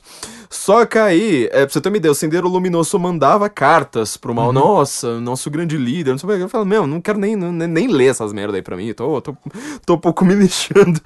E aí, não lembro agora também, tem que ver lá na, na, na biografia. Tem uma hora que acontece alguma coisa que ele precisava, assim, de um apoio, de mostrar que, assim, o mundo inteiro pensava nele. Falei, ó, como é que chama lá aqueles negócios lá? Que país que era mesmo? Ah, Sendeiro Luminoso, oh, ma- ma- manda uma carta aí, fala, assina uma carta aí pra... Fala, falei que fui eu. E fala, ó, con- congratulações aí pelo ano novo, alguma coisa. Manda alguma coisa. perguntou, qual é a capital do, do, do Peru? É Buenos Aires? uma coisa, deu uma coisa assim. Bom, enfim, como a gente tá vendo, esse pessoal da América Latina. o auxiliar dele disse que não era Bu- Buenos Aires, era a capital do Brasil, na verdade. É, provavelmente. provavelmente. Aliás, você imagina como é que era o caos fazer. O livro conta isso, não? Como é que era o caos se você traduzir russo pro chinês. As conversas dele com o Stalin assim, chegam a ser hilárias. assim, Você fala, meu, dois ge- Não, genocidas são- é. brutais conversando, mas você, você acaba dando risada no, no, no- meio de tudo, né? É, esse pessoal da América Latina nunca se preocupou em ganhar eleições, tá? Então você, você, você olha pro, pra ala trotskista do PT. Você olha pra partidos que são trotskistas como PSTU, trotskista, PCO, trotskista. Inclusive o PCO é um dos maiores críticos ao Stalin que existe no- na, na esquerda brasileira. Você entra no site do PCO. Se você quiser falar mal do Stalin, acho que o melhor site pra você entrar é o, é o- é o site do PCO. Assim, tem textos contra Stalin, mas, inclusive textos assim do Solzhenitsyn. É. Não, eles, eles citam Solzhenitsyn. Fala, não, você precisa ler Arquipélago Gulag aqui. Sério, não tô brincando. No É, site do PCO, ele, ele- Tem até uma conta que inventaram que acho que é o PCO foi sensato hoje. eles pegam cada declaração do PCO. Ó, o PCO falou mal da ONU. O PCO falou mal do globalismo. O PCO falou mal disso. Isso, é- isso eu tô falando do Brasil, tá? PSTU, PCB. PCB é trotskista? Agora eu não lembro de cabeça. Não, PCB é stalinista. Stalinista, é verdade. PC PCB foi extinto, né? de- na verdade, ele foi transformado, Transformado. em PPS. Foi transformado em PPS, Não. que é o partido do Roberto Freire. O PC do B é maoísta. É o maoísta, mas tem uma ala stalinista dentro. Tem uma ala, é, Tem uma ala ala stalinista. stalin- é, Na verdade, essa é a grande, é, o grande embate, né, do, do, do comunismo brasileiro, é, que tem a, a figura central, um cara que mereceria um podcast também, chamado Luiz Carlos Prestes, que é o cara que traz, digamos assim, Lá da União Soviética, né? Ele traz de lá. é- Ele, era soldado, digamos assim, do- dos planos soviéticos eh, na América Latina. Ele era representante da, da, da Terceira Internacional aqui no Brasil. E ele é um dos fundadores né, do chamado Partido Comunista do Brasil. Você falou, na, quando, quando a gente comentou sobre o Prestes aqui, só em alguns episódios para trás, que a gente estava explicando justamente isso, né? Que na, na ditadura existia uma diferença do comunismo anterior, porque o comunismo Uhum, anterior era da União Soviética, era gente velha, era gente treinada, etc. Na Era ditadura- o comunista que usa paletó e gravata, o É, é, Prestes. Era entendeu? exatamente o que eu ia falar. Você, você comentou exatamente isso. Enquanto em 60. Não em 64, né? Mas antes.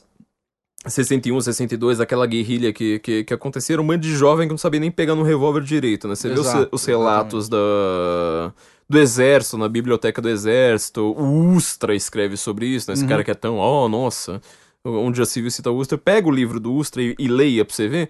Os caras estavam falando, cara, os exato. caras não sabiam usar um gatilho, sabe? Os caras, tipo, às vezes é, teve vários esquerdistas que morreram em acidente usando a própria arma. é, Exato, exato. porque era jovem, jovem era merda, né? Mas o, o Prestes, você falou desse negócio de ter, terno e gravata, eu lembro de uma história, eu não lembro se eu contei quando, quando, quando você falou isso naquele, naquele episódio.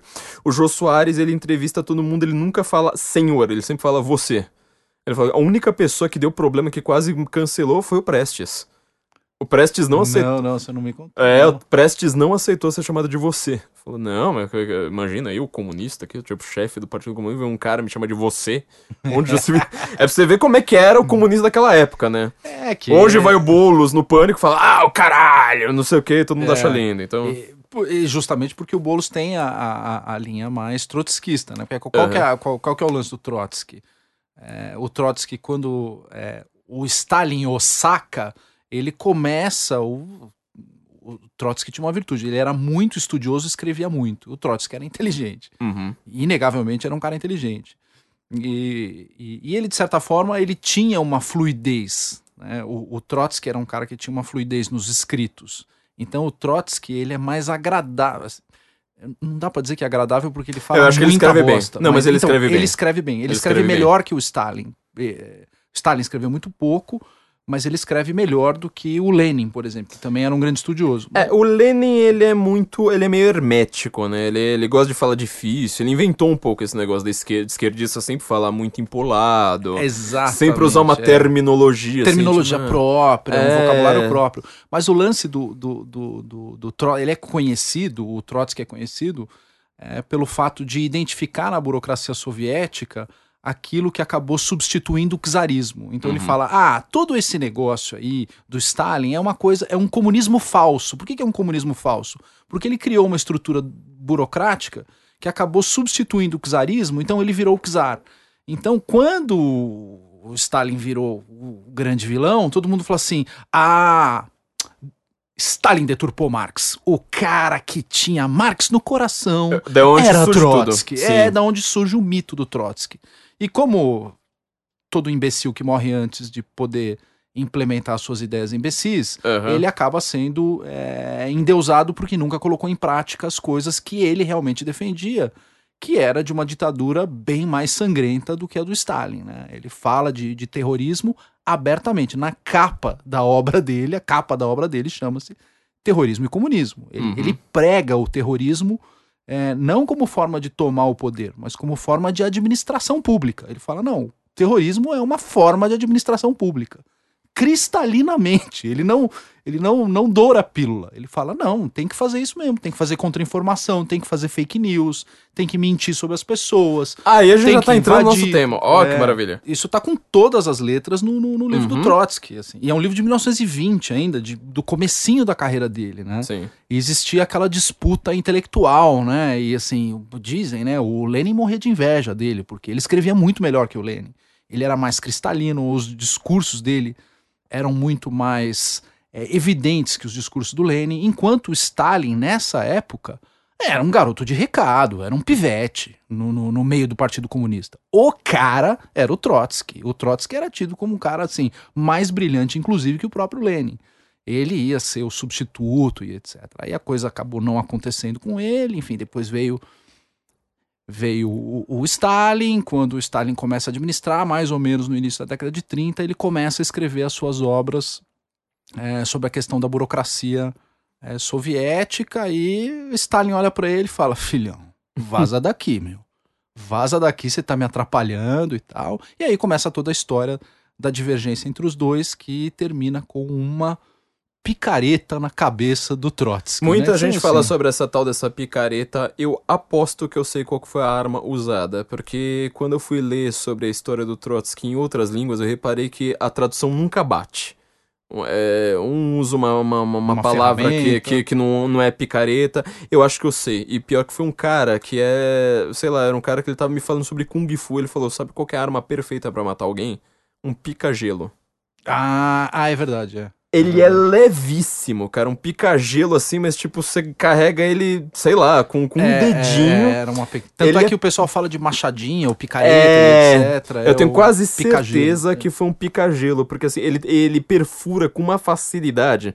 Porque um pica-gelo, tenta perfurar gelo pra você ver como é que é. Ele perfura uma pele com uma facilidade.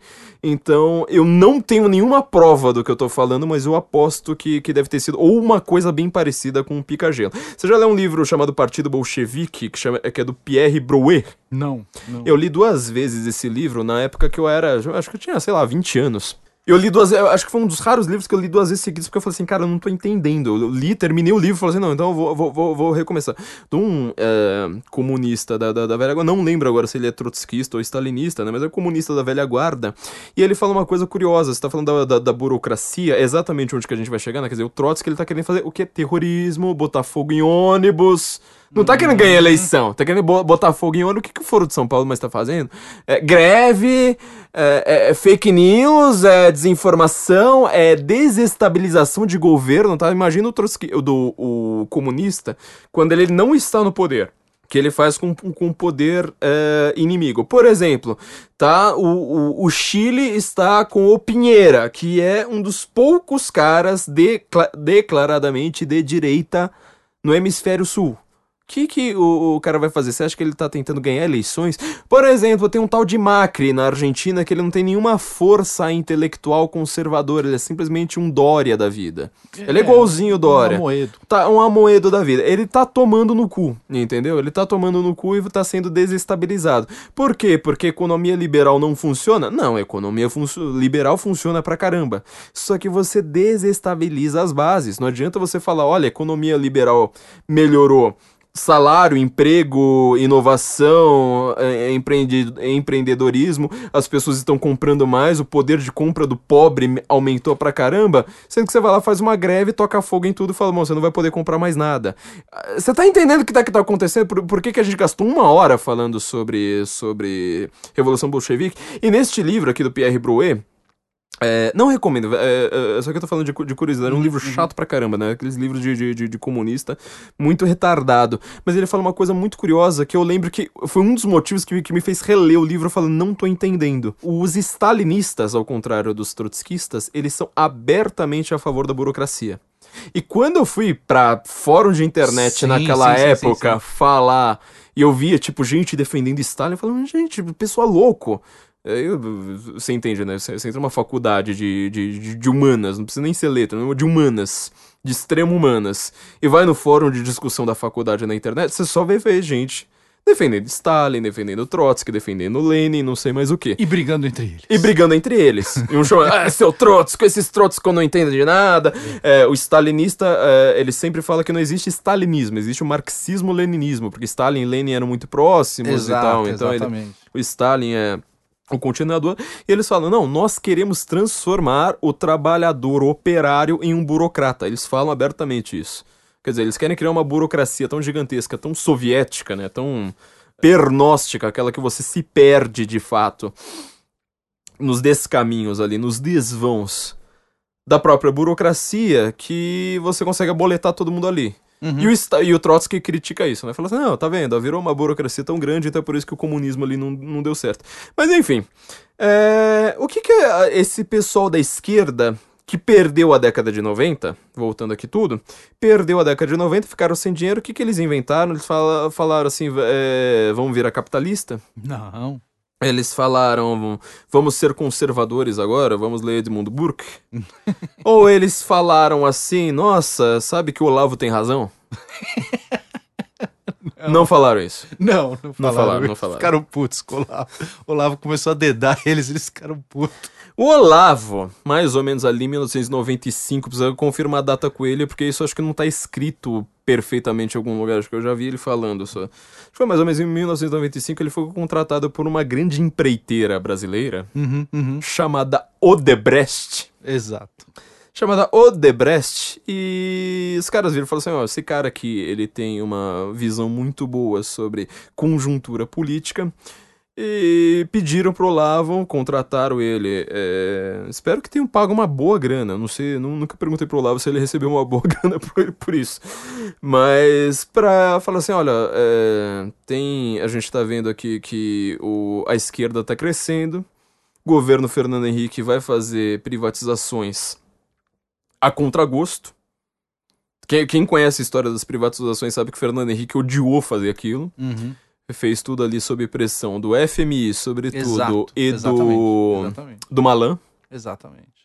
Foram basicamente o Malan e o FMI que conseguiram fazer. Basicamente é a agenda FMI, da qual ah, Uhum. o Malan era um importante representante no Brasil para poder eh, sustentar determinadas medidas de, de arroxo fiscal para viabilizar, digamos assim, a abertura do país para a presença de, de players importantes. Que é uma instituição de Bretton Woods, né? A gente algum dia É. vai entrar sobre isso. Eu também quero falar algum dia sobre exatamente o que que é neoliberalismo, mas o Malan é um uma das pouca, pouquíssimas pessoas no Brasil que preconiza de fato isso que é chamado de neoliberalismo. Por isso que, que o Fernando Henrique foi chamado de neoliberal sem o ser. Fernando Henrique é um socialista fabiano travestido de social-democrata e ele é chamado de neoliberal, que não tem nada a ver. São, são três termos que não, Exato. É, que uma não nota de rodapé bem rápido, o neoliberalismo, ele é, é- é a, é a mesma coisa que o ordocapitalismo, é a Uhum. mesma coisa. É de uma escola alemã chamada Escola de Marburgo. A Escola de Marburgo é uma dissidência da Escola de Frankfurt. Tá? Isso dentro, eh, digamos assim, dos economistas, né? Então você tinha uma linha de economistas em Frankfurt também que eh, propôs um- uma teoria dissidente que prega uma social-democracia de equilíbrio entre as forças eh, do Estado e as forças do capitalismo e do liberalismo, eh, com intervenções pontuais do Estado, quer dizer, uma revisão eh, da, da, da teoria keynesiana. E o grande nome é um cara que nunca foi traduzido sequer para o inglês. Então não tem jeito. Para saber o que é neoliberal de verdade, tem que ler em alemão. Não tem outro jeito. Alexander Houston. Exatamente. Ahá! Alexander Husserl. Exatamente, ele mesmo. O Alexander Houston, ele criou o termo neoliberalismo, tá? Ele, na verdade, ele cria dois termos. né? Ele cria o ordoliberalismo, que não é, a escola o dele. do capitalismo. É, Ele, não, é que ele chama de or... É, sim. é o ordo É, capitalismo. ordocapitalismo é o neoliberalismo, É a mesma mas coisa. o ordoliberalismo, que é uma, uma, uma coisa que ele fala assim, só que é o que eu não sou.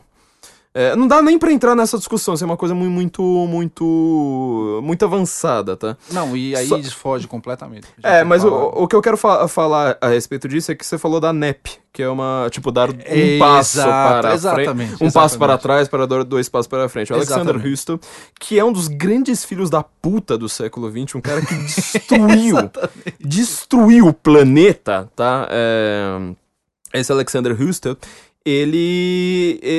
Você vai. é, é, é, eu lembro que você tá, tá falando do, do Palocci, eu achei que você iria falar justamente do, do PSDB. E o que o Malan faz é exatamente isso, porque eles pensam.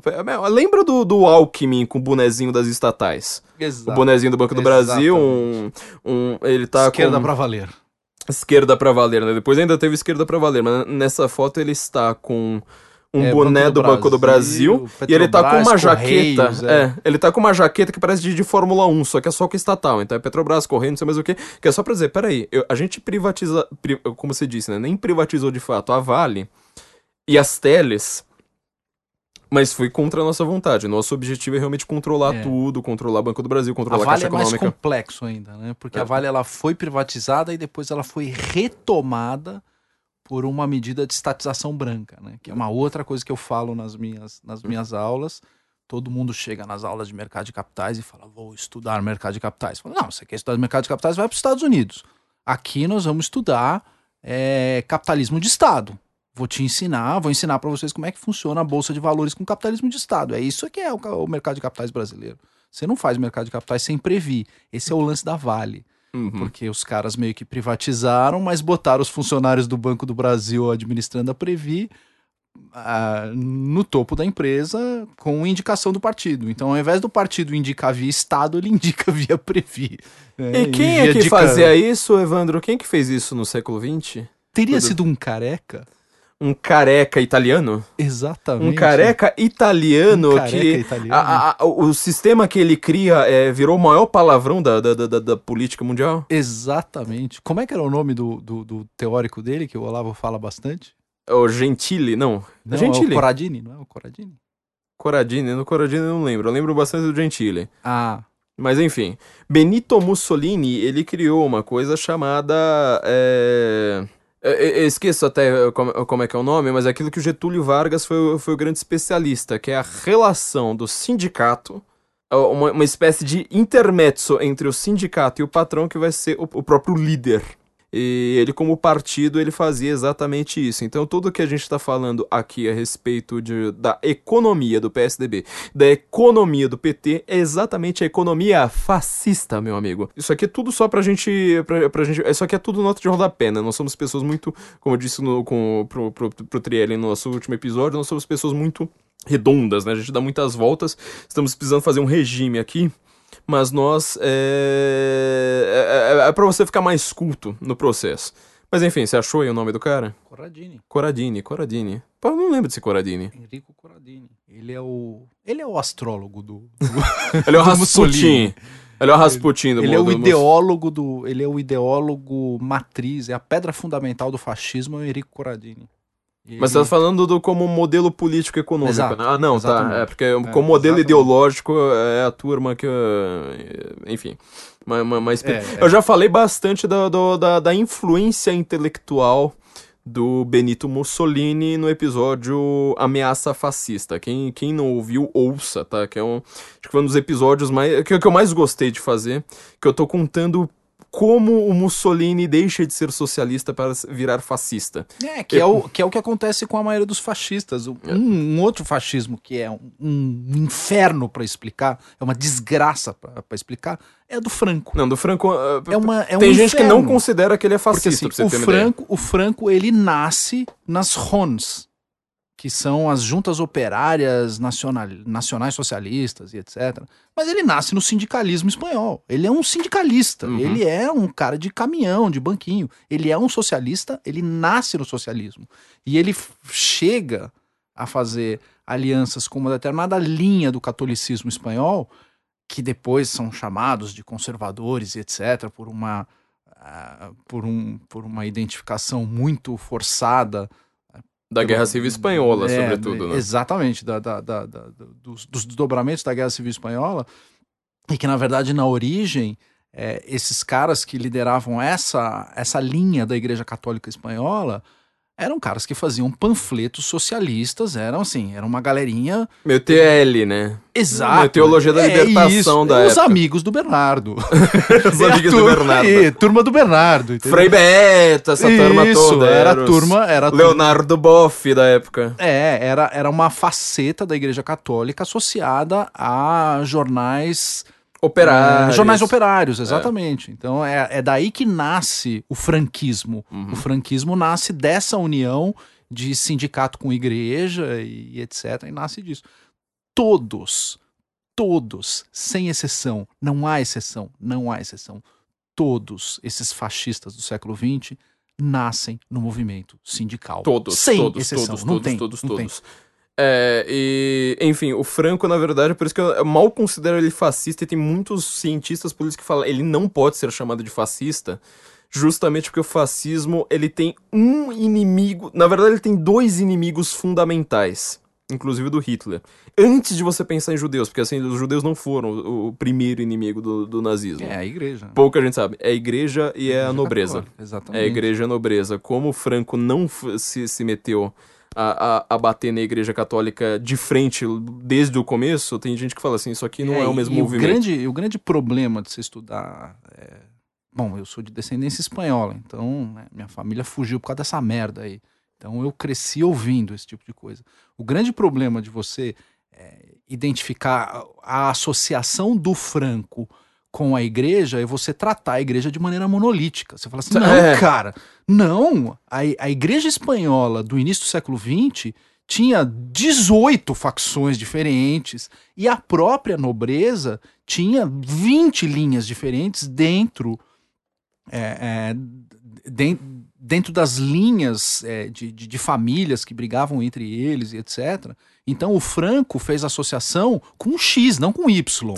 Na igreja, ele fez associação com A, não com B. E, e aí você tem que entrar num detalhe que ninguém tá afim. Porque o cara vai lá e puxa é, é, a história da igreja católica é, espanhola como se fosse uma coisa só. Não, não, não. Isso aí é o padre fulano. Ah, é padre? Então é padre, então é conservador. Pumba. e aí, enfim. Parece é que o- pessoal não lê aquela, aquelas obras do, do, do pessoal do Nordeste, que eles adoram mostrar, né? Dois padres em conflito, um padre progressista, um padre conservador, É, assim por exatamente, diante. E, exatamente. meu, tenta entender o que que é o sínodo da Amazônia. Aí você vai ver que, que a discussão que a gente tem de partido, ideologia, vários partidos de disputa. Cara, perto do, do, do, do- de entender o que, o que, é a política do Vaticano, você cara, isso aí tudo é a coisa mais, mais fácil do mundo. Enfim, é, vamos entrar finalmente no nosso tema. Que a gente, a gente tá dando uma volta teórica muito grande, mas enfim. Pessoal da América do Sul, então, eles, eles criaram um negócio chamado Foro de São Paulo. Aliás, eu, eu tava contando a história do Olavo, né, com o, Uhum. De, com o Odebrecht. Tipo, ah, você, você é um cara que faz aqui toda a, a- a análise e tal. etc. Mostra o que, que tá acontecendo com o Brasil. Ele foi lá, analisou partido por partido, chegou no, no, no, no PT, viu qual que era aquilo ali, você tem que lembrar, né? Pós-Guerra Fria, lo- imediatamente após a, guerra, a, a Guerra Fria, ninguém sabia o que queria acontecer com o mundo. E tava todo mundo no otimismo. Francis Fukuyama escrevendo aquelas besteiras lá, tipo, ah, agora vai todo mundo ser democrático, capitalista, liberal. É, aliás, Isentão, ele é exatamente isso, né? Ele acha que, tipo, o mundo inteiro vai ser democrático, capitalista, liberal. Você falou um nome que, puta, É, é, é a direita Fukuyama. É, fu- a fu- direita Fukuyama. vamos- Vamos chamar esse, esse- Isentões É que eles não, vão, direita eles não vão entender nada, né? Porque, Dane-se, porque isentão é burro pra cacete, mas enfim. Direita Uh, Fukuyama. direita Fukuyama, o fim, acabou a história, tava todo mundo no otimismo, o Olavo chega lá e fala assim, mas peraí, tô vendo aqui os planos do, desse tal de PT, eles criaram em 1990 ou 91, agora eu não lembro qual foi o ano, um negócio chamado Foro de São Paulo, todas as datas aqui, eu leio espanhol numa, boa, né, o Olavo mo- morou na Colômbia por muito tempo. É... Isso aqui eles estão preconizando que, que eles vão retomar na América do Sul que eles perderam no leste europeu. E eles estão preconizando um plano de poder que não é. Atenção, atenção, atenção. Só que a gente fica te- tendo que explicar isso pra esquerda a vida inteira. Os caras não entendem, apesar de ser a coisa mais fácil do mundo. Não é um plano de dominação socialista. Ponto. O que eles querem é criar países satélites de Cuba, cada um com um certo ah, vamos dizer, um certo avanço em relação ao socialismo. Só que o plano, sobretudo em relação ao Brasil, era completamente capitalista de Estado. É exatamente isso que a gente tem hoje. Quais são as grandes empresas do Brasil que, assim, mesmo que. Vamos supor, a gente vai re- reunir o dinheiro de toda a direita brasileira. A gente vai fazer um fundão. Pegar o dinheiro de todo mundo, vai todo mundo fazer um fundão. O que, que empresa que a gente ainda não consegue ter, mesmo com di de dinheiro de toda a direita brasileira? Que tipo de empresa que a gente não consegue ter? Uma empreiteira, meu amigo. Empreiteira, dinheiro de empreiteira. Pensa no que, que foi o plano do Lula, que depois é, ele colocou a sua ministra, que cuidava exatamente disso, como sua sucessora. Criar empre... é, é, o Lula ele foi extremamente malufista nessa. É criar grandes projetos de construção civil, dar emprego pra peãozada no meio do processo, falar assim, ó, tá vendo? Eu coloquei de comida na sua, na, na sua, na sua mesa, porque antes de ter aqui uma super barragem no Nordeste, um transposição do São Francisco, ou qualquer, coi qualquer coisa que você vai lá nesses lugares. Tem lá o selinho do Odebrecht, tem lá o selinho da OAS, tem lá o selinho da JBS, tem lá o... É JBS, né, que ela chama? OAS, OAS, desculpa. OAS. Foi a OAS, a JBS é o frigorífico, mas também cai nessa mesma, nessa É, mesma e lavada, aí porque assim, o frigorífico é E quem... aí você tem todo o discurso do Ike Batista, que é um discurso todo pró-infraestrutura, É. de construir cidade. O cara, o cara queria construir, o cara Construir se achava cidade. Enéas. Eu Não, o cara se fundar achava- Roma no ele Brasil. se achava o Kim Jong-un, É. sabe? Ele se achava o Kim Jong-il. Construir cidade, então pavimenta, constrói rodovia, dá emprego pra peãozada, coloca lá, tipo, um salário lá de um salário mínimo pra cada um. Tá? Todo mundo fala assim, nossa, o Lula salvou minha vida. Dá um bolsinho à família ali pra quem tá desempregado. Pronto, você acabou com todo, com todo o projeto. Quem é que enriqueceu pra caramba nesse proje- na- na- na- na- nessa história toda? É o Debre... Ah, Andrade Gutierrez, lá da nossa amiguinha lá do Democracia em Vertigem. Isso, É, esqueci o nome da mulher.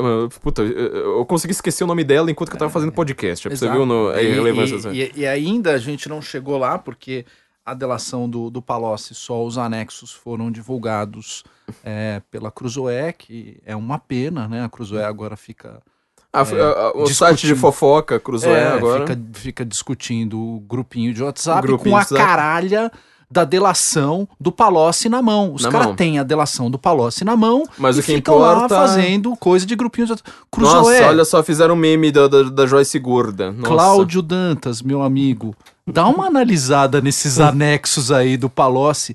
Porque, por que, que eu tô dizendo isso aí? Você tá falando de empreiteira, empresa de infraestrutura, de grandes projetos e etc. E a gente ainda não chegou, mesmo depois de quase cinco anos, cinco anos e pouco de Lava Jato, a gente ainda não chegou nas instituições financeiras. Entrou na portinha do BTG, mas tem muita coisa pra gente falar ainda. Pois é. E o Bolsonaro tentou abrir lá a caixa preta do BNDES, ninguém fala nada. Os, os isentões adoram cobrar o Bolsonaro do quê? Ah, não, mas o Felipe Martins é líder da De milícia, milícia de memes. Cara, eu tô tentando mandar uma mensagem pro Felipe, o cara não me responde, mané, cara. Eu nunca vi um líder de milícia tão inútil. Líder de milícia de memes. Você fala, bom, enquanto você fica aí tentando investigar líder de milícia de memes, você deixa de cobrar a questão da caixa preta do BNDES. O Bolsonaro já colocou metade dos contratos à disposição. Entra lá no site do BNDES, tem lá coisa com a Venezuela, coisa com Cuba. É, apagou da mente do pessoal isso aí. Eles ficam falando, a Lava Jato parou. Mas é lógico que parou. Você também parou. É, todo mundo parou. O, quem parou foi o próprio antagonista. Esses caras tudo pararam. Mas assim, Enquanto a gente não conseguir fazer uma pressão no STF, passar essa porcaria dessa reforma da Previdência e passar as- o pacote do Moro, a Lava Jato não vai pra frente. Você, você reparou há quanto tempo a Lava Jato não prende um político? não prende. Não, vai prende. prender, e é. você acha que os caras não sabem? Eles- O cara já tem prova ali pra prender metade dos governadores do país. Exato. Não tá prendendo exatamente por causa disso. Porque dizem então lá enchendo o saco falando, ah, mas tem que articular com o Maia.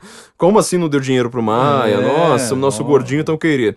Você tá falando de, de Venezuela, então peraí, a gente. O, a- a- o Olavo foi lá, denunciou isso pra Odebrecht. Isso em 95. Que diga-se passagem, eu acho que ele comenta isso em vários episódios do do Trout Throat Speak. Speak, exato. Em que ele fala o seguinte: ele fala, para poder chegar nesse negócio do, do Foro de São Paulo, eu tinha tido uma sinalização de um advogado já falecido, que é o Graça Wagner. Graça Wagner foi um advogado tributarista famoso nos anos 70, 80. ele chegou a se dedicar ao estudo desse fenômeno que estava acontecendo quando ele começou a acontecer, e foi o Graça Wagner que passou as primeiras atas do Foro de São Paulo pro Olavo. Uhum. Porque na época o, o Olavo recebeu aquilo, falou, pô, é é, sei lá que essa bosta aí e tal. Aquele jeito olavístico de ser, encostou num canto. Quando ele recebeu o mandato do Odebrecht para dar uma olhada, foi a, a chance, a deixa que ele teve para poder aprofundar no tema. Quando ele começou a aprofundar no tema, ele falou, porra, Olha peraí, o que eu meu. descobri aqui, né? E, enfim, Ele acabou descobrindo, na verdade, que os caras tinham um plano de hegemonia. A gente vai. vai- vai- esse podcast, assim, ele vai ser meio intelectual demais. É, sem ser acadêmico, sem ser chato, porque nós não somos chatos, né? Nós somos pessoas super legais. E ele co- começou a perceber que aquele PT lá, que ninguém levava a sério. Lembra como é que era o Lula quando ele tava perdendo o Fernando Henrique, né? Perdeu duas eleições de primeiro turno, tomou no rabo com toda facilidade. Ninguém levava o cara muito a sério. perdeu a eleição pro Collor porque não sabia o que era uma nota promissória. É, mas- é, tinha a Lurian, aquelas coisinhas, aquelas bobagens, né? Coisas pequenas. é, E o Lula carregava o livrinho da Constituição e falava em socialismo democrático. Pouca gente lembra disso. É, a gente pode ouvir aqui o Lula debatendo com o Collor. Os países comunistas atravessam grandes transformações sob o aspecto político e econômico. Estão optando pelo caminho da liberdade política, a maioria deles, e pela eficiência do mercado na economia, inclusive no que diz respeito a salários, o que mostra que o Estado empresário está falindo naqueles países. Pediria aos senhores que se posicionassem, dessem sua opinião sobre as transformações no mundo comunista sob o aspecto econômico e de que maneira esses fatos, essas transformações, podem ser aproveitadas no Brasil como lição. De acordo com o sorteio, responde primeiro o candidato Luiz Inácio Lula da Silva, do Partido dos Trabalhadores. Nos setores considerados estratégicos da economia, nos setores considerados essenciais da população e permitir que a própria sociedade crie mecanismo para se autofinanciar, para se autodeterminar a nível de conquistas, a nível de investimentos, a nível de inovações tecnológicas, a nível de inovações de investimentos. Eu acredito que o que está acontecendo no leste europeu e que começou em 1980 com a criação do Sindicato de Solidariedade é um exemplo concreto ao mundo, é um exemplo para a América Latina, é um exemplo para o terceiro mundo de que é preciso continuar lutando pelo socialismo, mas é preciso lutar por um socialismo democrático, por um socialismo pluralista, por um socialismo que não negue a necessidade da liberdade da autonomia sindical, a necessidade do direito de greve, a necessidade da classe trabalhadora se organizar livre- livremente no local de trabalho. Socialismo democrático, tá? Isso aí é só pra, só pra gente lembrar. E quando ele, ele, eles tinham. é, quando o Olavo percebeu o que é que tava lá no Foro de São Paulo, eles perce, ele percebeu que os caras falaram assim: não, a gente vai ter um, um, um esquema internacional. No qual o Brasil não será socialista, a Argentina não será socialista, mesmo a Venezuela. É que assim, no- a Venezuela ainda não, não era a bola da vez na época. Uhum, uhum. Você tem que lembrar que, inclusive, até o próprio petróleo da Venezuela, ele, assim, ele é- existe há muito tempo, todo mundo já, já é uma economia baseada no petróleo há muito tempo, mas ele é triangular debaixo da terra. Isso significa que ele vai ficando cada vez mais escasso. Quanto mais você fura, você, te- você, teria que chegar assim no, sempre no centro do triângulo. Ele não, não é, não é um poço é, cheio. Uhum, Ele, é, ele é meio É um triangular. meio afunilado. É, ele é meio afunilado, então ele fica sempre cada vez mais caro, tá? Então a Venezuela pode entrar numa crise. Ao contrário, por exemplo, da Arábia Saudita. A Arábia Saudita nunca vai ter crise. Iraque nunca vai ter crise. A Venezuela, ela vai ter petróleo, só que ela não tem um abastecimento. Não adianta você ter se eu não conseguir ir lá arrancar do fundo da, da, da terra. É, o- eles perceberam, na verdade, que os caras tinham todo um plano de financiamento da esquerda, porque a esquerda estava numa crise econômica brutal, ferrada, lascada. É, inclusive, como eu usei o caso do Sendero Luminoso, da, da esquerda que não estava no poder. Resultado, é, o Foro de São Paulo ele foi criado como um, como um substituto do Agitprop. Você lembra do Agitprop? Ah, sim. Opa. O Agitprop era uma espécie de comitê de agitação e propaganda, como o, o- o nome diz. Na verdade, apesar de ser russo, as duas palavras são latinas, né? Agitprop. É, ele foi feito como uma, uma espécie de sucedâneo do, do, do Agitprop para divulgar fake news, pra divulgar é, desinformação. Leiam terrorismo e comunismo. Leiam terrorismo e comunismo e leia. Sabe um cara que é bom de se ler pra, pra isso? O Ricardo Vélez. Exato. Que ninguém lembra dele, porque assim, ele foi um desastre como ministro, mas ninguém le- lembra dele como intelectual, porque assim, só Lavete sabia quem era o cara. É. Ninguém sabia quem era o cara. O Ricardo Vélez Rodrigues, é, ele tem dois grandes livros que, que falam disso, que o mais, mais recomendo, na verdade, já tá com o PT no poder. Na verdade, com o PT quase saindo do poder, que é a grande mentira, que ele inclusive tem uma panela, uma, uma panela batendo na, é, Na, na capa. na capa. Eu já fiz debate só com, só com esse livro do Vélez, mas o Vélez ele explica exatamente como é que tava. É um colombiano, tá? É, explicando exa- exatamente qual que Que era é um esse detalhe plano. importante o fato dele ser colombiano, né? Porque a Colômbia é o país das Farc. É o país das Eu Farc. Não sei se você vai chegar lá. Então, é. Que a verdade- Farc, ela resume exatamente o que é, é, porque o Foro de São Paulo é onde as ideias são gestadas e a Farc, digamos assim, é a ação, é a ação política concreta do que é o plano do Foro de São Paulo, né? Vamos chegar lá então. Você acabou de falar disso, então vamos lá, vamos, vamos levar adiante. Já que a gente tá falando de protesto no Chile, a gente falou uma hora e meia e não acabou não falando do, do, do, do, do- fogo nas ruas. Vou ler uma, uma, uma- notícia aqui de hoje pra você. ó. PDT interpela Bolsonaro por tweet contra Foro de São Paulo. Você viu essa? Vi. Cara, vi, sensacional. vi, Vou ler aqui pra vi, vocês. vi. O PDT pediu que o STF exija explicações de Jair Bolsonaro por ter comemorado no Twitter a incineração de 3 toneladas de cocaína pela Polícia Federal no último 10 de outubro. Eu acho que a, que a- que a notícia deveria parar por aqui. Uhum. Mas aí ela continua. É, a é, parte é sensacional na parte de baixo. mas é que você vê assim já, o PDT reclamou do Bolsonaro comemorando queimar 3, toneladas de cocaína. FARC, em que país que, que, que envolve cocaína?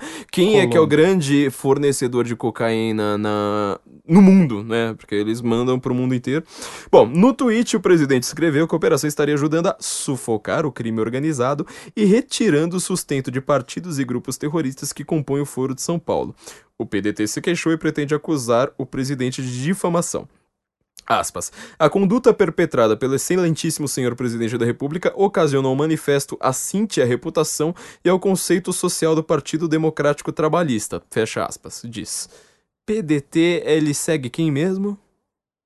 Qual que é o líder do PDT lá, lá pra trás, lá na década de 30, 40? Brizolão. Brizola. E o Brizola, ele tem como grande patrono intelectual quem mesmo?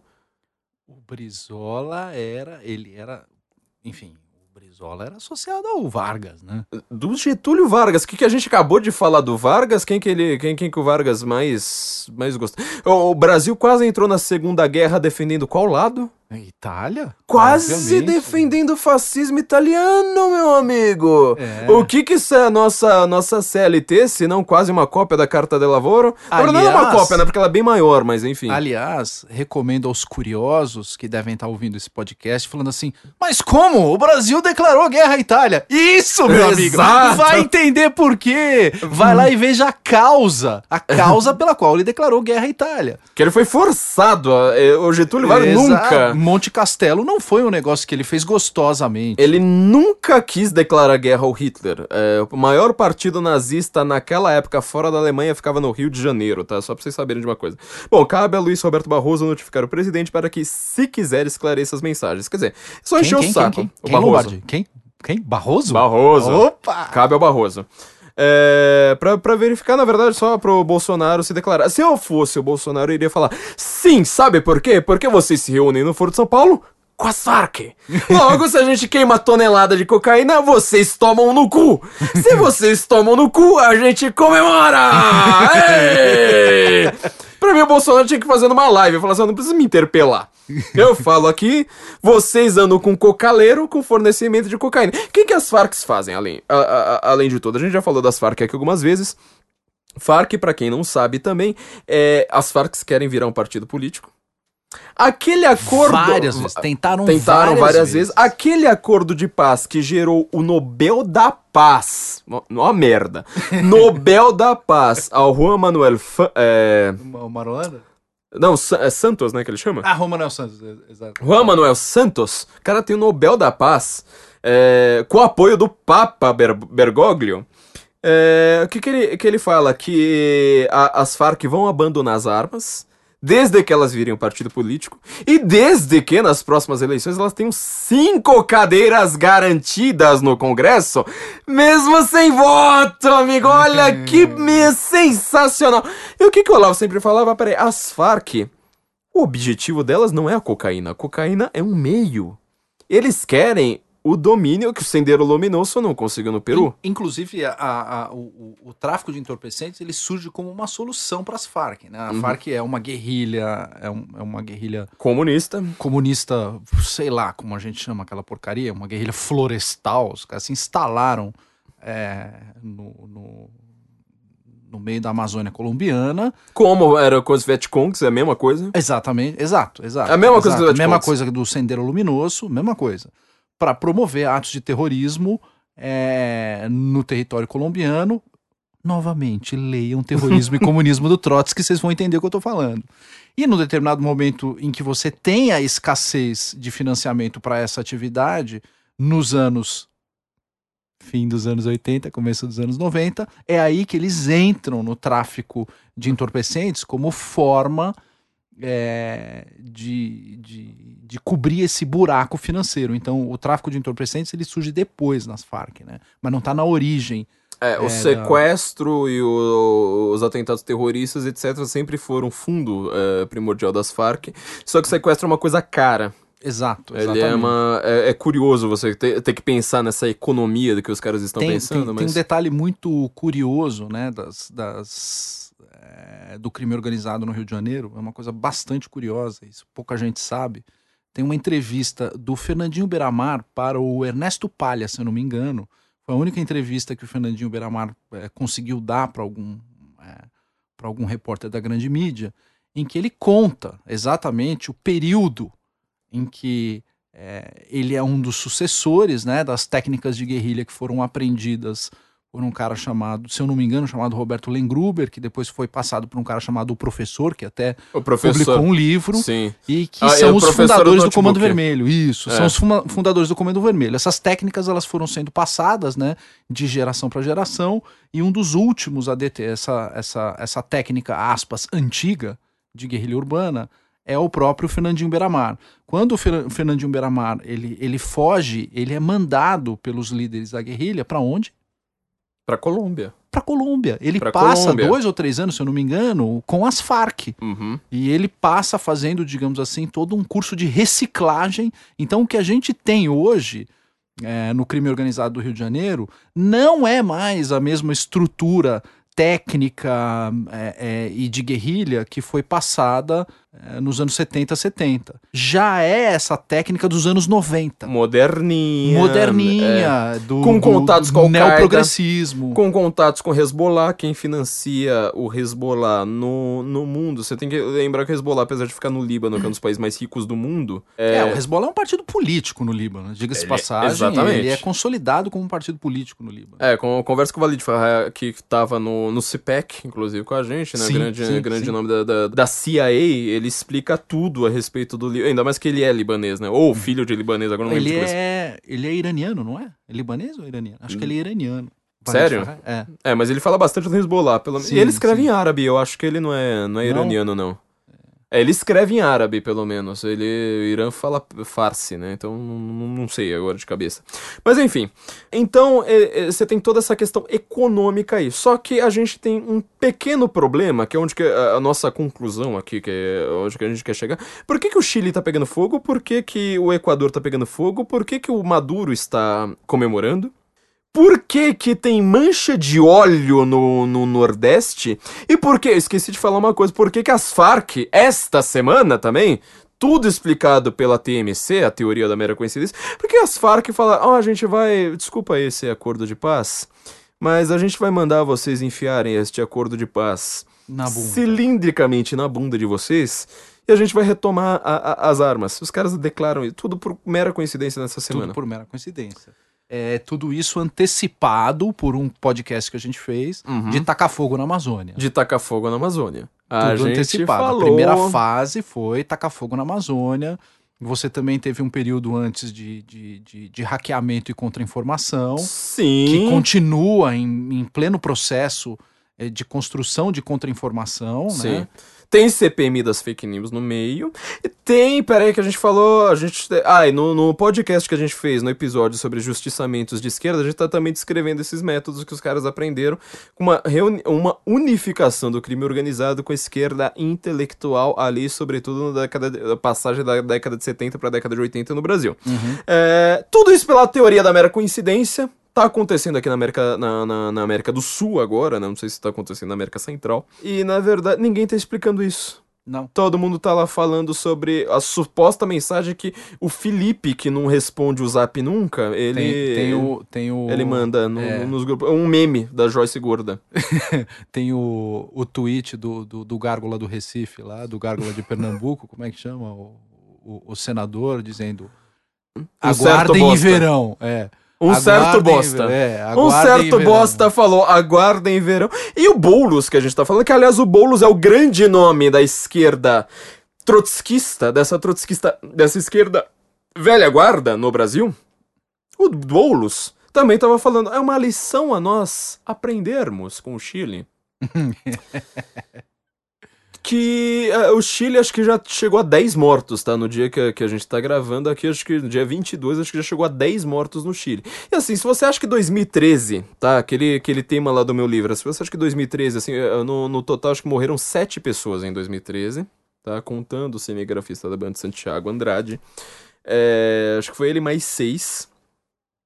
Quase todas elas de maneira acidental, ou seja, a pessoa que respira gás tóxico demais, a pessoa que toma uma pedrada dentro de um ônibus, tem uma, uma, uma- pessoa que morreu dentro do ônibus, assim por diante, tá?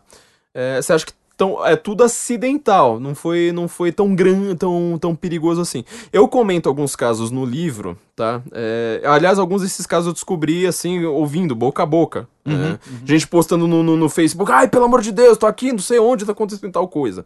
É... é o seguinte, eles tentaram fechar o aeroporto de Guarulhos. Sabe o que tá acontecendo no Chile? Eles fecharam, de fato, o aeroporto de Santiago. Tá? É, Eles- pelo que eu ouvi dizer, enfim, até tenho amigos que são chilenos, tava conversando com eles, uma coisa curiosa. Diferentemente do que aconteceu com o aeroporto de Guarulhos, no aeroporto de Santiago eles fecharam com gente dentro Uhum. e mandaram fechar todo o comércio. E os caras estão trancados lá dentro da porra do aeroporto, não tem nem água pra beber. Ah, que maravilha. Cortaram o fornecimento de água, os caras não conseguem sair de dentro do aeroporto. E tá um puta de um caos, porque não tem avião, o cara não consegue eh, sair do país e não consegue sair do aeroporto pra fora, pra rua, voltar, é, enfim. Falar, bom, pelo menos me dá um copo d'água, me serve um café aí, cara. Você já viu aquele filme lá, O Terminal, né? Que é com Tom Hanks? Tom Hanks. Tom Hanks. É do Steven Spielberg. Então, Ah, só pra do gente Spielberg. lembrar, um aeroporto, ele é um aeroporto internacional, ele é considerado área internacional. exatamente. Se, se você for imaginar o que, que pode acontecer a partir daí, meu É amigo. por isso que tem free shop. Na verdade, o nome é uma besteira, né? Não existe free shop. É. Na verdade, é uma zona de duty free, quer dizer, não tem imposto. Não tem imposto.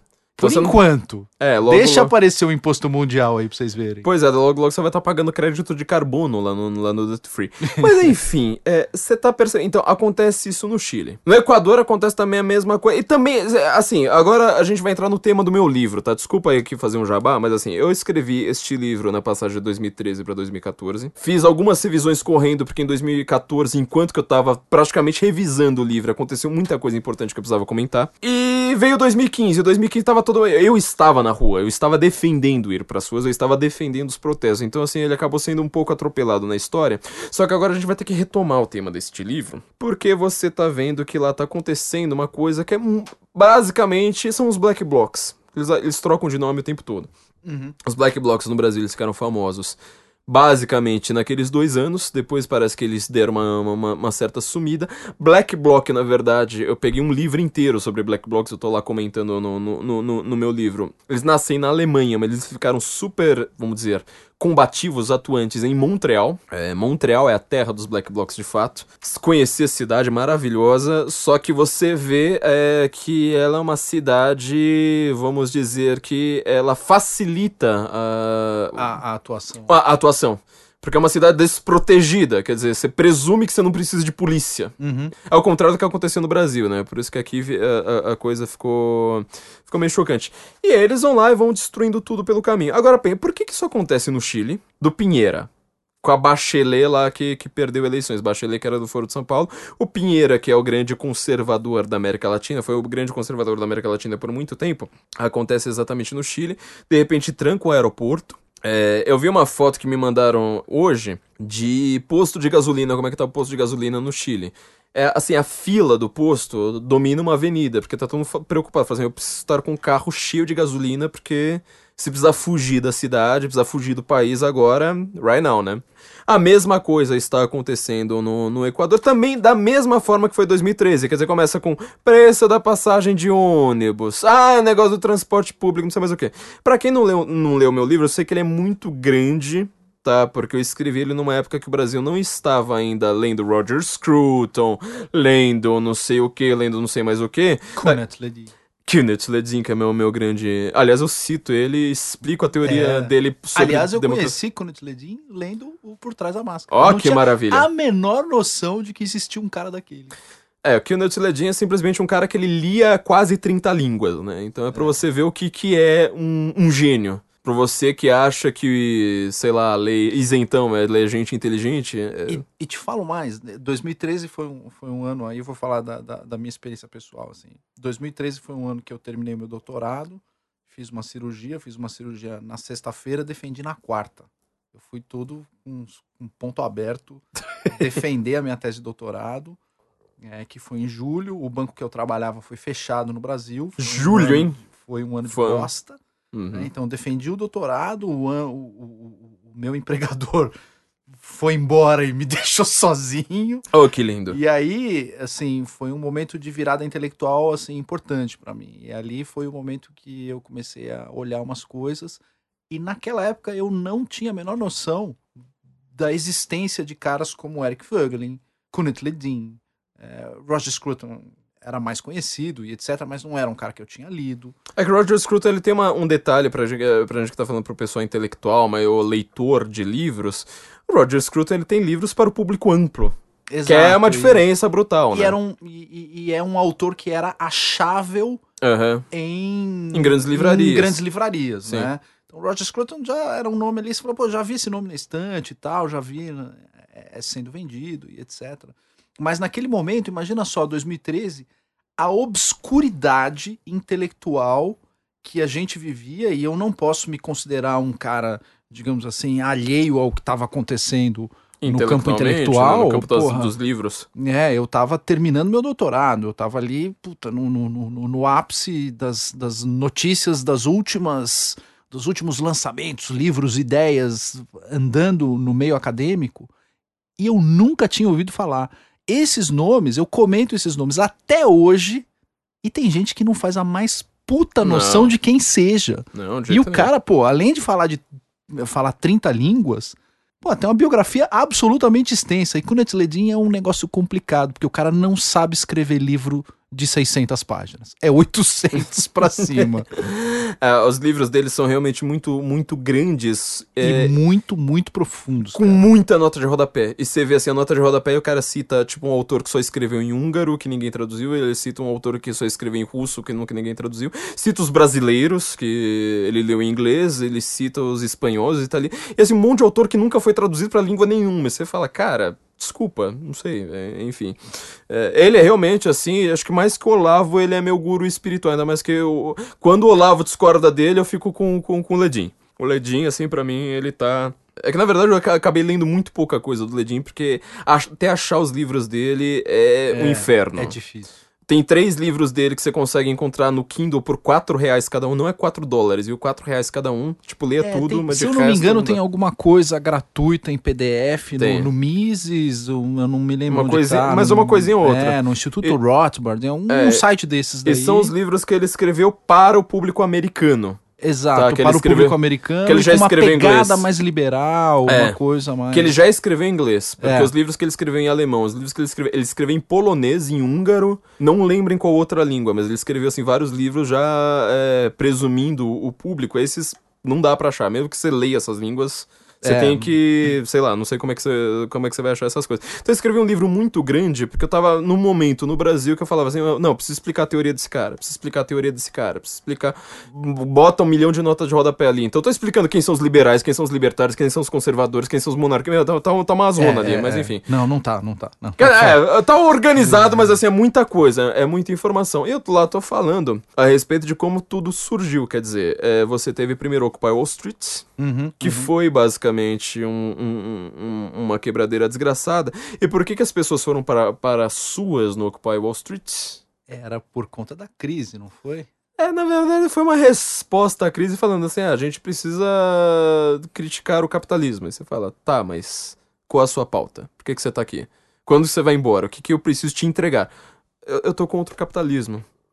Tá, mas então, você vai ficar aqui a vida inteira? Você vai ficar aí sentado. É, tipo, você pegou a ponte do comendo Brooklyn. Doritos e fumando maconha. É, porque assim, você, pegou- você fechou a ponte do Brooklyn, vocês sentaram na ponte do Brooklyn, você pegou o maior centro do capitalismo mundial, o coração, fechou a ligação entre a, a, a- a ilha e o continente. E aí, quando vocês vão embora? Ah, a gente tá aqui contra o capitalismo.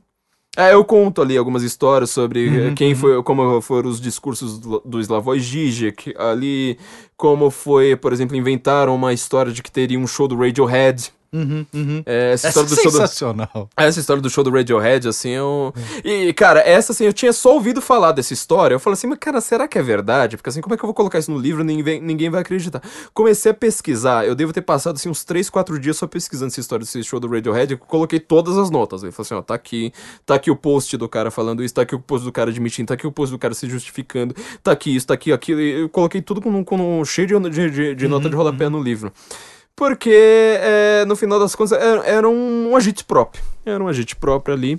Que ninguém sabia pelo que estava. E quando saiu o Occupy Wall Street ficou famoso no mundo inteiro, foi numa revista também canadense, que agora eu não lembro o nome dela, mas ela foi numa, numa revista canadense, que eles postaram na capa o lobo, de- o búfalo de Wall Street, Uhum, aquele búfalo naquele se. Uhum, uhum. tá- cada, cada pata tá, tá numa altura se equilibrando de uma, de uma maneira complicada, uma bailarina em cima. E para mim o mais chamativo, depois eu fiquei pensando nisso, assim, é, é, o tempo todo foi uma, foi uma coisa que me fez escrever muito, muito esse livro.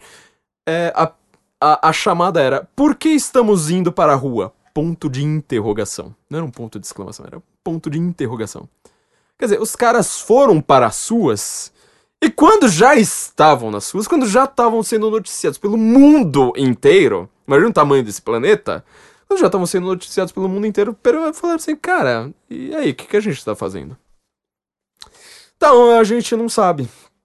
A gente não sabe. Então, pessoal lá no Chile, agora, aí a gente tem que lembrar também, né, em, antes de 2013, ou foi no começo de 2013, agora não lembro se foi em 2012 ou no começo de 2013, no Chile mesmo, esse mesmo Chile, esse mesmo país que a gente tá falando, teve um movimento, era 19M, 13M, agora eu não lembro, era alguma coisa M. Que era um movimento liderado por uma estudante. Uhum. Estudante bonitinha lá, que apareceu olhinho verde e tal, todo mundo lá achando ela linda, blá blá blá blá. Era uma espécie de Kim Kataguiri da esquerda ali daquele momento. Logo, de, é, não, ao mesmo tempo, teve os, os indignados na Espanha. Os indignados também, estudante fazendo a mesma coisa. Teve a Primavera Árabe. A Primavera Árabe eu até falo É. no meu livro, que ela, assim, ela, apesar de ser o primeiro, né, antes do, do, do Occupy, ela tem algumas peculi- peculiaridades, e assim, a gente fala como se fosse um bloco homogêneo ali de Primavera Árabe, mas cada país estava pensando uma coisa de completamente diferente um do outro. E cada, cada É. país aí de Primavera Árabe é um negócio que eu dei, dei uma olhadinha também, enfim. É, Oriente Médio é um negócio que eu, na época eu acompanhei de perto o que aconteceu Uhum. é, na Primavera Árabe. É, cada país teve o seu ah, modus operandi. é, falam que começou no Facebook, etc. Mentira. Cacete! Mentira. Ô, cacete! Mentira. A- até aquela revolução do Irã, lembra aquela na, tipo, falar, nossa, agora tá todo mundo tweetando, É, vão derrubar coisa pelo tweet e tal, por causa da, da, da fraude na reeleição do, do Ahmadinejad. Uhum. Sabe quantas contas tinham ativas no Irã naquele, no, no- na, na- naquela época? Sei lá, umas cento e pouca, sei lá. Ah, Foram 13 mil ou 17 mil, alguma, eu lembro que era algum número Era um número ímpar. ridículo. Era um nú- número ímpar dessa. Só que assim, você fala assim, não, 17 mil até que é bastante. Você fala assim, cara, você sabe qual que é o tamanho da população do Irã? O Irã é, É. simplesmente, eu acho que o oitavo, sétimo, oitavo maior país do mundo. É. Então, quer dizer, você ter 17 mil contas ativas no Irã.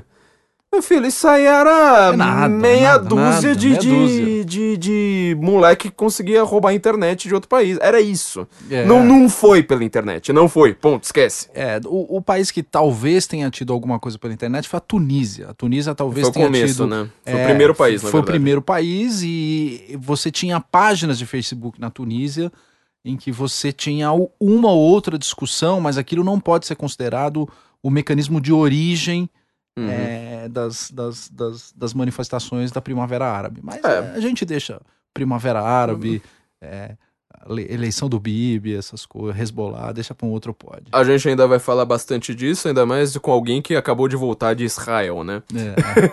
Bom, você teve então todos esses movimentos indignados que fez o Manuel Castells, amiguinho do Fernando Henrique, é, escrever também um livro falando redes de indi- indignação e esperança. E no Brasil, é aqui o ponto que eu quero chegar, sobretudo pra então que, que, que ainda me aguenta. O Manuel Castells, ele escreveu este livro, dizendo basicamente, comemorando a Primavera Árabe, comemorando que o Mubarak foi derrubado no, no Egito, e ele escreve uma frase que eu ci- cito ela pra tudo quanto é lugar, eu queria ter decorado a página, porque eu, eu, eu cito ela no meu livro acho que duas ou três vezes. Eu falo, não, eu vou, vou pegar no seu pé agora. Que ele fala assim, não, a, a Irmandade Muçulmana, né, comemorando, falando que maravilha que foi, não sei o quê. A Irmandade Muçulmana, ela provou que islamismo e democracia podem conviver. Só que tem um problema, né? Ele escreveu o livro, deve ter mandado pra gráfica. A gráfica, eu sei como é que é isso, né? Já escrevi o livro, a gráfica demora uns quatro meses com o livro na mão. Na hora que o livro chega e tá pronto, e já não tem mais tempo pra revisar nem nada, já deu tempo da Irmandade Muçulmana ter matado tanta gente que até os rebeldes, até os jihadistas egípcios colocaram a Irmandade Muçulmana na ilegalidade. Pra fora. Fala, não, não, não. Falaram, não chega, dá, chega, esses chega. caras, ele- eles são... E a Irmandade Muçulmana, ela é considerada, agora eu não lembro se é pela CIA, ou talvez até pela KGB, né, FSB, né, que chama a, a- a KGB hoje, é, como a instituição mais avessa ao ocidente do mundo. Quer dizer, o Estado Islâmico tá abaixo da, Irma- da Irmandade Muçulmana. Tá abaixo. É pra você ver o nível. É pra você... É, a Israel, acho que na verdade é o Mossad. Agora, agora que você falou, é, eu acho que é Israel. Israel considera É. que a Irmandade Muçulmana. O Hezbollah é o maior perigo para, para Israel, mas eles falam que o pior perigo para o Ocidente é a Irmandade Muçulmana em primeiro lugar. É, isso, e isso não é muito difícil de explicar. A gente abre um pod um dia e eu entro no detalhe disso, mas existe toda uma. ah, no período de formação do Estado de Israel na década de 30, o Estado de Israel está em, em pleno período de formação ainda. Você já tinha a declaração de Balfour, mas você não tinha ainda a declaração de 1948 da ONU declarando o Estado de Israel um Estado independente. o Brasil que era- presidiu, inclusive. é, Oswaldo Aranha e Sim. tal. É, e, e você não tinha nessa época é, a, a- a consideração do Estado de Israel como um Estado independente. Ele era ainda considerado a Palestina, a Palestina britânica. E existe um acordo na década de 30 com o Mufti de Jerusalém. Mufti era um cargo Prefeito, é, né? prefeito de Jerusalém, é, com Adolf Hitler. Amiguinho de Adolf Hitler, né? O Bana. É Bana que ele Exato. chama? O, o Mufti de Jerusalém. É. É, Procura pro dele, Mufti já. de Jerusalém no Google que você vai descobrir a cara dele. Já tem lá a carinha dele com Hitler ali do lado. Isso, sentado ali. Eu acho que é era- Bana. é. Acho que é Bana o nome dele. é, Eu lembro que parece com banana. E aí, é, enfim, você tem toda uma relação desse Mufti de Jerusalém com o nazismo alemão. Ele é o cara que traduz o Mein Kampf pro, pro árabe. Uhum. Ele, ele distribui as ideias do, do, do- do Hitler no, no, no, meio muçulmano. Aliás, no meio muçulmano, pra quem não sabe, o Mein Kampf é super lido e é considerado um livro assim, falando, não, aqui tô lendo um grande líder. Não é tipo, nossa, um horror. Ele é considerado um grande líder ali. E aí, o que que acontece? Eu, exatamente esse Mufti de Jerusalém, que tem ligações profundas com a, com a Irm- Irmandade Muçulmana, que faz com que a ideologia nazista eh, penetre profundamente na Irmandade Muçulmana e torne a Irmandade Muçulmana como uma herdeira cristalizada do nazismo no mundo. As Sim. pessoas falam que ah, o nazismo acabou e etc. Ou falam assim, não, não, os nazistas são esse pessoal da direita. Vai estudar a Irmandade Muçulmana pra você ver É, como é que esses caras estão preservando de maneira bastante lógico, eles não vão usar suástica e etc, mas eles usam todo o aparato ideológico é, do nazismo. Essa é a razão pela qual o Mossad fala, cara, esses caras são perigosos. A, a gente não tá lidando com gente Normal. é, normal, são, é gente perigosa mesmo. Então, a Irmandade Muçulmana é um, é um lance meio perigoso, assim. É, eu recomendo pra todo mundo, só pra gente é, fechar isso de uma maneira bem, bem, bem rápida, eu recomendo pra todo mundo que queira estudar isso, pra quem acredita que nazismo é de direita, esse tipo de bobagem que falam por aí, um livro de Barry Rubin que chama Nazis, Islamists and the Making of the Modern Middle East. Tá explicando exatamente essa questão que o, que o Evandro aqui acabou de explicar, quer dizer, você tem hoje no, no, no Oriente Médio basicamente uma disputa da Segunda Guerra Mundial, que é entre os judeus e os caras que querem aniquilar todos os judeus. Mas enfim, a questão obviamente é bem mais complexa ah, em meandros. Fugindo aqui da, da Primavera Árabe, então você tinha é, movimentos espalhados ali pelo, pelo mundo inteiro e não só pelo Ocidente, tá? Que- Peguei que o nome do. Mufti de Jerusalém. É, qual que é? É Rajamin El Husseini. Husseini, Husseini. O Bana, na verdade, ele. Mas o Bana também ele é um dos principais. é, Acho que o Bana é o fundador da Irmandade. É, Depois é. tem que pesquisar aí. Acho que ele é o fundador da Irmandade. Mas o cara que fez, digamos assim, essa ponte do, do, do Hitler com, com o pessoal do Oriente Médio foi o, Uhum. o Al-Husseini. E Al-Husseini foi o cara que, digamos assim, encapsulou o nazismo dentro da Irmandade Muçulmana. Uhum. O nazismo está vivo ainda, é, num pedaço do batismo e dentro da Irmandade Muçulmana.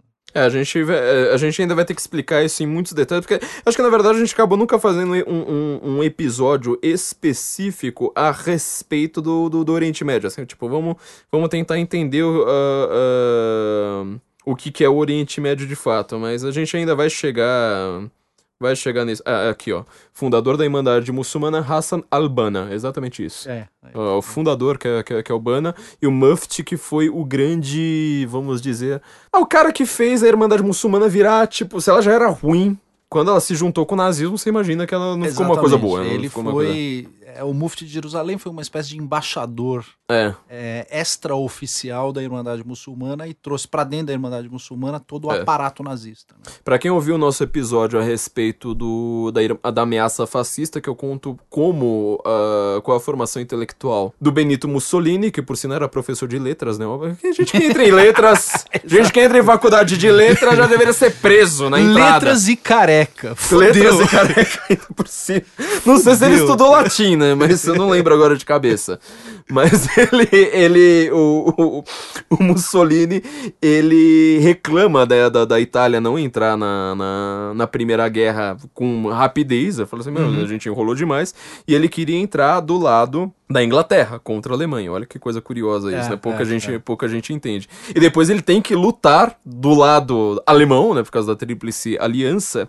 E fica puto da vida com esse negócio, e ele vai acabar percebendo qualquer questão nacional ali, porque ele, como um socialista, ele percebe que também existe uma coisa chamada nação. Mas enfim, em, ou, ouça lá o episódio, ele reclama exatamente disso. Fala assim, mas a Itália ela tinha que se meter ali na Líbia.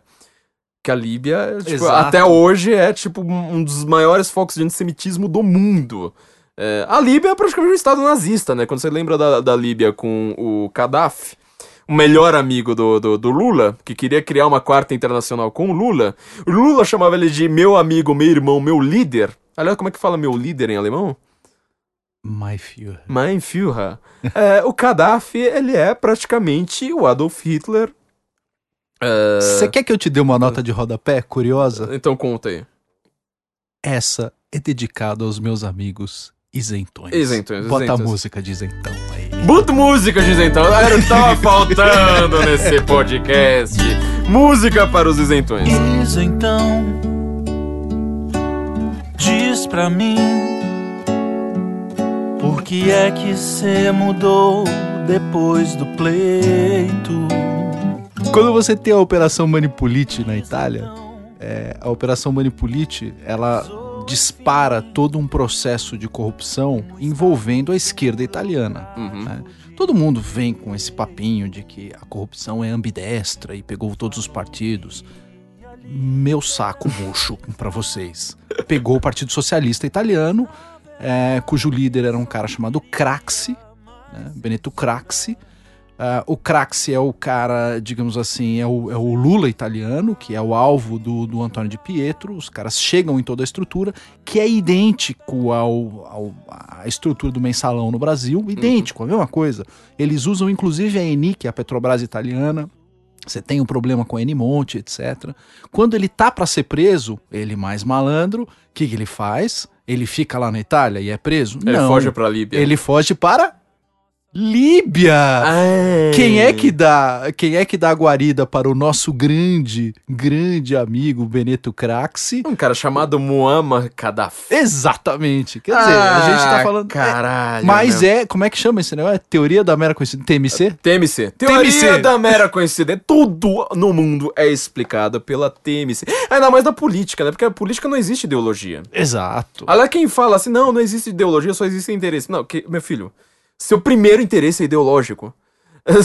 Tem que entender uma coisa como, como é. Seu primeiro interesse é ideológico. Eu não tô negando que existam interesses, eu não, te- não tô negando que a Joyce está saindo do, do, do PSL e logo vai se filiar ao PSDB e vai querer ser prefeita de uma cidade que ela não conhece por dinheiro. Eu não tenho, não tô negando isso. o que eu estou negando é que as pessoas agem sem ideologia. Não, a ideologia é primeiro. Algumas pessoas têm, têm o dinheiro como ideologia, mas, por exemplo, a ideologia do Lula não é o dinheiro. Não é, de jeito Não nenhum. é o dinheiro. A, a pedalada de que chegou a trilhão, trilhão, gente, chegou a trilhão, não foi pelo dinheiro. Foi pela ideologia. Mas enfim. E essa é uma coisa interessante porque quem gosta de estudar a Operação Manipulite, normalmente um isentão, defeito dos conservadores, malditos conservadores não vão lá e não estudam o que, Esse que é a pessoal tá Operação precisando estudar mais? anticorrupção. E quando eles vão estudar a Operação Manipulite, eles isolam aquilo sob aspecto técnico, dizendo assim: ah, foi um acor- acordão dos políticos com o Supremo da época, um cara chamado Renato Squilante, que era, era presidente da Corte Cassazione italiana. É, fala, não, foi um acordão, foi etc, uma coisa técnica, reduziram o prazo de prescrição e etc. Você fala, técnico cacete. Esse negócio foi completamente ideológico. Quem manipulou todos os acordos foi o, o- foi o Craxi, direto da Líbia. É, faleceu em 2007, os acordos acabaram acontecendo, os acordos de ajuste acabaram acontecendo pelo Ike Batista italiano da época, que se chamava Berlusconi. Foi o Berlusconi que acertou tudo isso. Ele acertou tudo mais lá pra frente, eh, já próximo dos anos. eh, do, do- do fim 90. dos anos. Não, do fim dos anos 2000 ali, meados sim, dos anos sim. 2000 pra frente, mas tudo por conta de um acordo, de um acerto que começou a ser gestado pelo, pelo Craxi no exílio enquanto ele estava na Líbia, né? Ele estava na Líbia sob proteção do Führer do Lula. Mas é a TMC. TMC. TMC, exatamente. E esse Antônio. É Antônio de Pietro, né? Que é o Antônio de Sérgio Pietro. Moro da. da, da- É, aí tem que fazer um outro podcast, porque assim, na, na Itália você tem o chamado é, giudice de indagine preliminare, ou seja, você tem um juiz para as investigações. Tem muita gente que olha para a posição do Antônio de Pietro como se ele fosse um juiz, um magistrado mesmo. Algumas pessoas dizem que ele é um promotor, algumas pessoas dizem. Mas isso é por causa do sistema italiano como um Aham. todo. Mas ele fez exatamente o papel do juiz das investigações, que foi um papel exercido aqui no Brasil pelo Moro e que virou alvo, enquanto juiz das investigações, virou alvo De hackeamento, de Exato. vazamento. Ouça lá o podcast do Verdevaldo. A diferença entre uma situação e outra é que no Brasil você não tem um juiz para investigação e um juiz para julgamento. Você não tem essa coisa separada. Uhum. Então, ele foi o Sérgio Moro enquanto juiz das investigações. Mas ele não era o juiz que, digamos assim, sentenciava ou determinava. Entendi. Foi ele que foi morto num acidente Não, de carro. não, não, não. O que foi morto no acidente de carro não acidente tem nada a ver. explodindo, né? Foi- Exato, não tem nada a ver com o Manipulite. Ah, nada a entendi. ver. Foi o Giovanni Falcone, que foi um juiz que investigou o problema da máfia. Ele investigou máfia, Camorra, Costa Nostra e Nhan- Nhandragueta lá. Esqueci o nome, não sei pronunciar essa porcaria. aí. Nhan- Nhandragueta. Que são organizações criminosas do sul da Itália. Isso foi mais ou menos é, no fim dos anos 80, 87. Ele chegou a falecer é, num atentado a carro, né? Explodir o carro dele. Explosão gigantesca, não foi uma explosãozinha? Então... Antes de começar a Operação Manipulite. Ele morre em 91, a Operação Manipulite é de 92. Ah, né? tá, tá. Então são coisas separadas, assim. Entendi. A diferença é mais ou menos como se fosse, digamos assim, é, é- é mensalão e petrolão. Uhum. tá? Uma coisa tá ligada à outra, nunca conseguiram fazer a ligação de uma operação à outra, diretamente. Isso nunca foi feito. Tá? Mas, obviamente, se você for olhar a operação antimáfia do Giovanni Falcone, tá lá a mesma gataiada velha de todo o Partido Socialista Italiano, que é o PSI. Tá a mesma gataiada de toda. Tá o Envolvido- Lolo, Chile Lolo, que veio pro Isso, Brasil. Tá o, como é que é? exatamente. O, o Cesare Battisti. Exato, É a exatamente. mesma- a mesma galera. Exatamente. É, com diálogos cabulosos. É. A Chile Lolo, pra quem não sabe, é um dos fundadores do PSOL e ele é famoso por um atentado que agora não lembro, mas procura Chile Lolo. Lolo com É. L-O-L-L-U. É, Aquile, né? seria, Aquile. Né? Aquile. Aquile é, Lolo. Chile. É, não é Chile? Não, Aquile. É Aquile? Nossa, É eu sempre pronunciei Aquile. Chile. É, o Aquile Lolo, então, ele é famoso porque esse negócio de você ficar chamando todo mundo de fascista, sabe o Uhum. que que dá? É o seguinte, tem um partido na Itália, que agora eu também não lembro o nome, tinha, né? Acho que esse partido ele foi fundido depois, Uhum. até pra virar o, o- Foi fundido com o partido do Be- do Berlusconi depois da Manipuliti.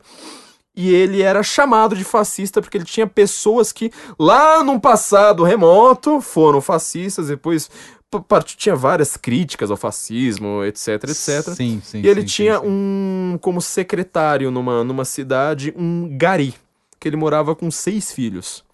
É, o gari morava a esposa e, e- e os seis filhos. E esse Aquile, Aquile Lolo, Uhum.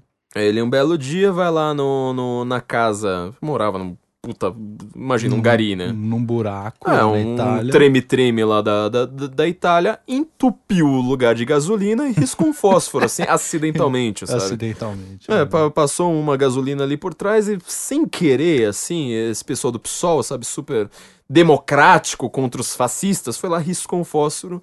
Enfim, todo mundo conseguiu sair, exceto um, o menino mais novo, que devia ter um ano, dois anos, alguma coisa assim.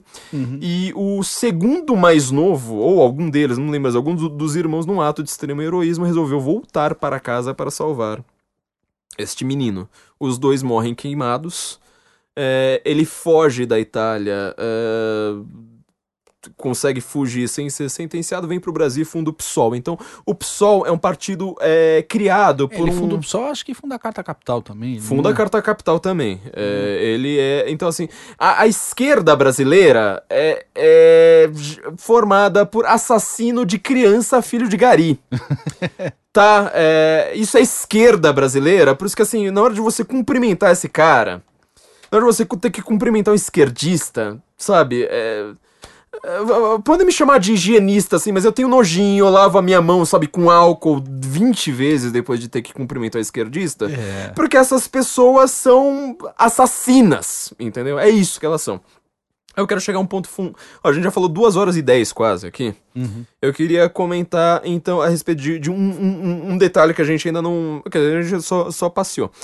Tudo tá acontecendo, então, pelo Foro de São Paulo. Uhum. Que é uma mera abstração nossa, teoria da conspiração, É. criada pelo Olavo de Carvalho. Ursal. Ursal, é.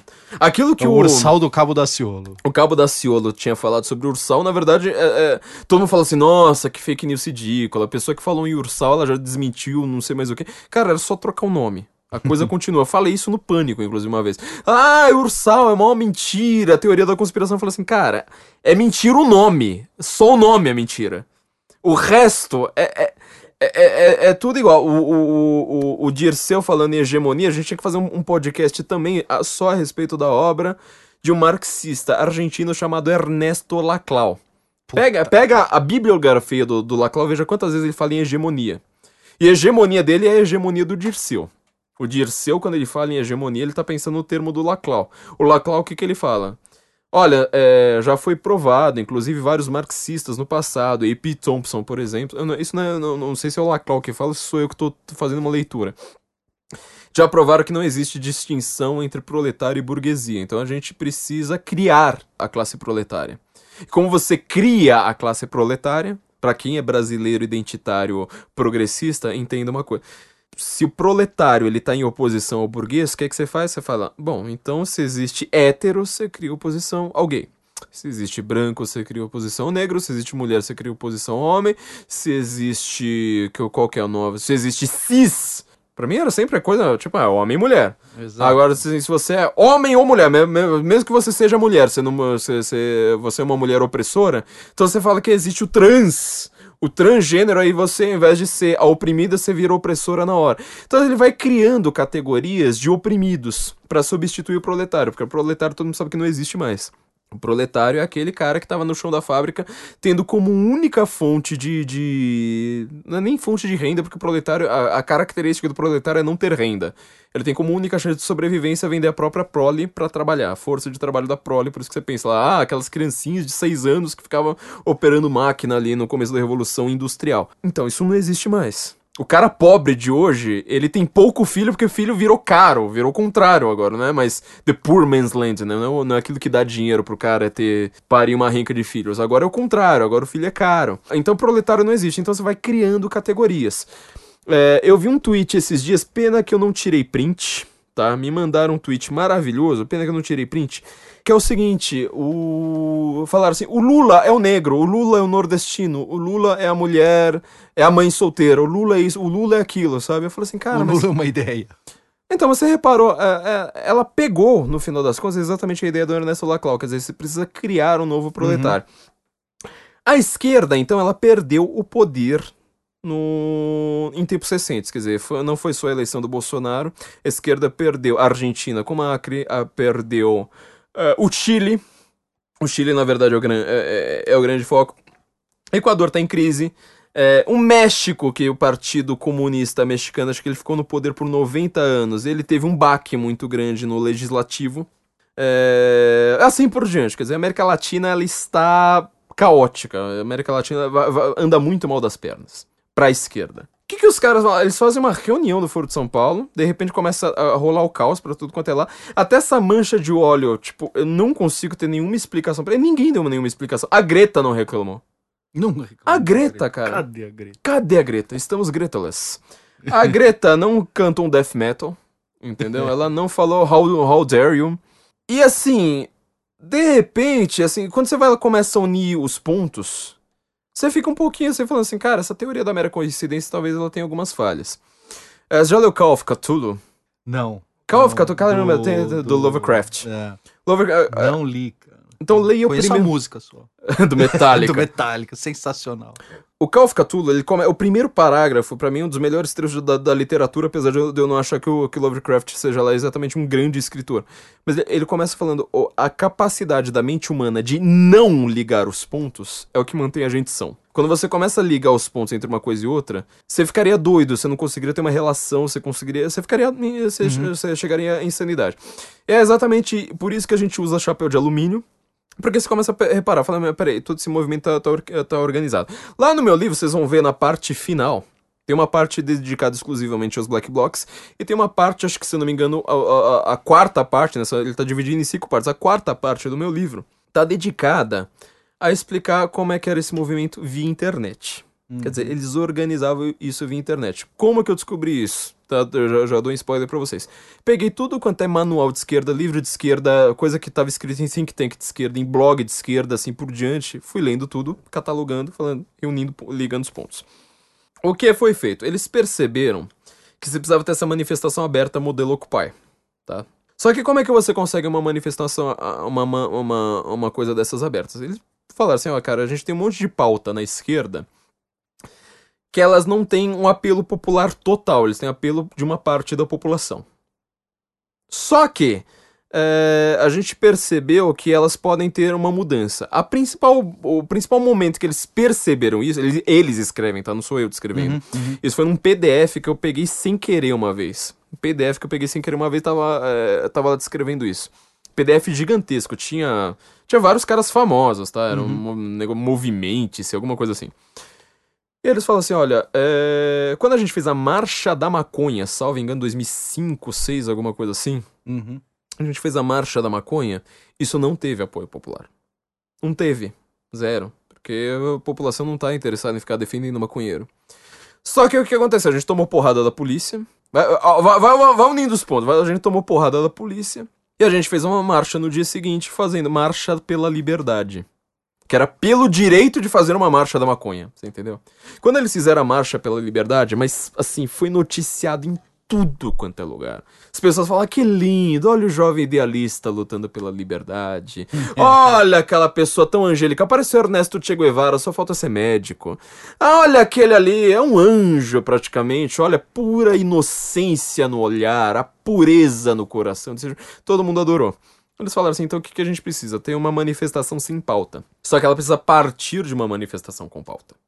A pauta que eles perceberam falou assim: não, cada cidade tem um problema, cada lugar do país tem um, uma cultura diferente.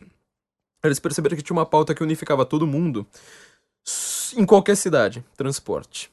E sobretudo em grandes cidades.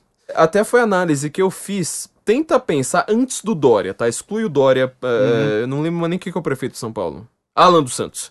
Eh, antes do Dória e do Alan dos Santos, todos os. Porque quem é de São Paulo, tá? O pessoal que, que, que não é de São Paulo talvez não, não, não entenda, mas nessa cidade. Todo mundo no, no- no- na passagem de primeiro para segundo turno, qual que foi o tema que definiu eleição? Se o cara iria ganhar ou não?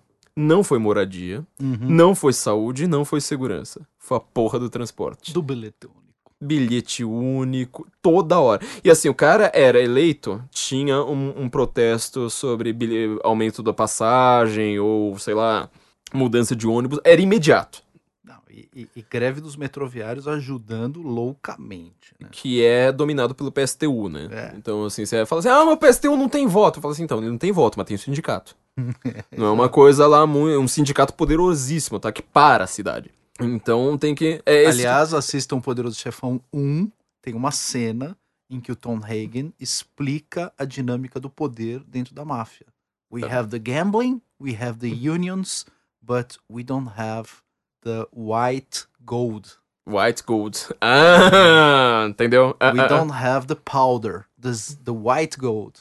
The Powder, olha só. Lembra das Farc agora, né? Agora lembrem da Farc. Lembrem das Farc, enfim. E, aliás, a grande discussão do filme é se eles vão entrar nesse mercado ou não, se né? eles vão entrar nesse mercado ou não, e aí eles acabam forçadamente. We need to take that piece of the action. É. Senão as outras five families vão entrar antes e a gente perde tudo. A gente perde political power, a gente perde tudo. E aí ele fala: we have the gambling, portanto, a gente tem entretenimento, mídia, Uhum. gozação, a brincadeira. We have the gambling and we have the union. A gente tem os sindicatos. Então a gente precisa. Falta chegar powder. naquele, na- naquele poderzinho branco. Exatamente. É.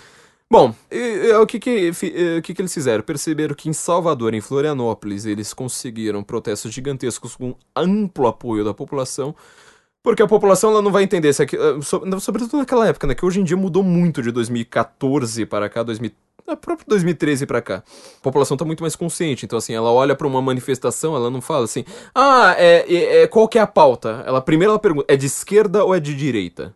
Você entendeu? Ah, Hoje mudou, hoje mudou, mas naquela época não.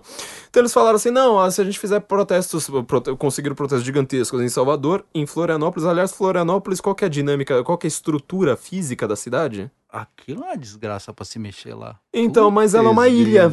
É.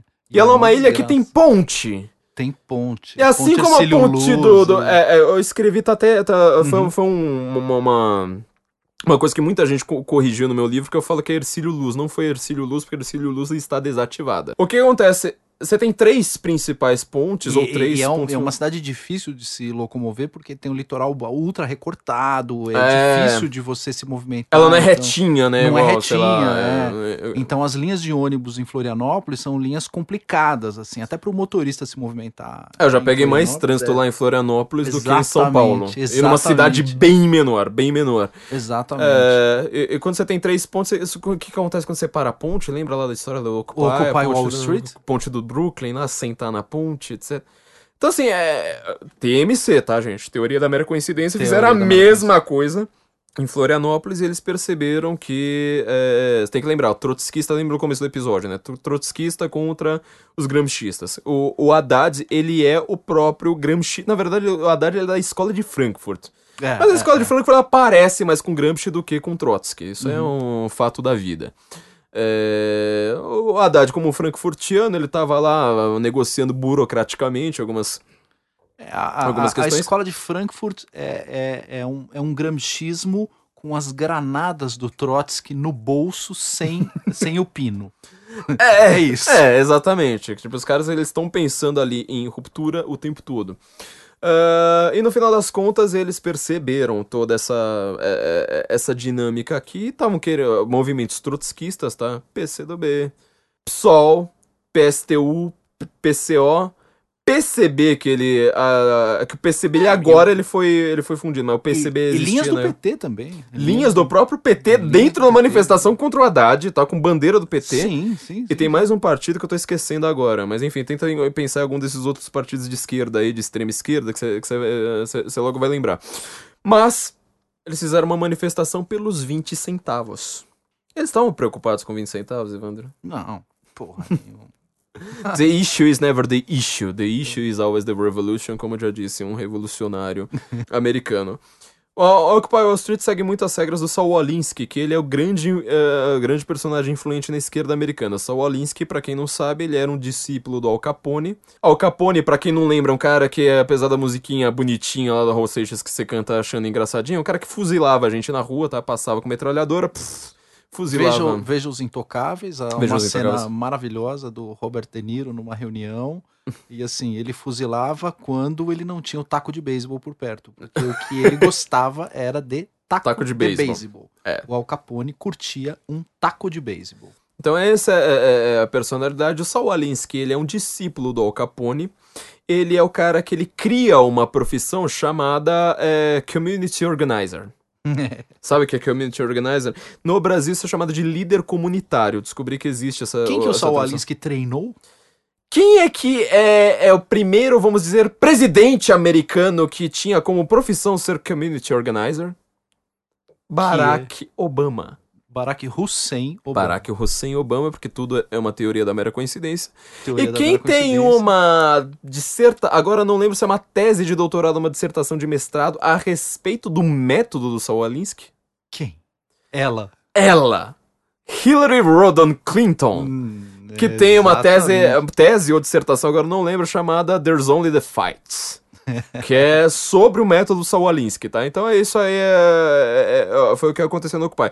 Aqui a coisa é um pouco mais é, velha guarda, Saul Alinsky ele não é tão influente assim, quer dizer, não é nada influente no Nada, Brasil. ninguém conhece. Só Ninguém a direita no Brasil É, só a direita sabe Só a direita por causa do quem é. Olavo, por É, causa do Olavo. Exatamente. E ele explica. eh, na verdade, esse pessoal de esquerda tava falando assim: olha, se a gente fizer uma manifestação pelo transporte, a gente vai conseguir reunir muita gente. Sabe como a gente tem algumas provas? Eu, eu tô falando, tô citando os caras, tá?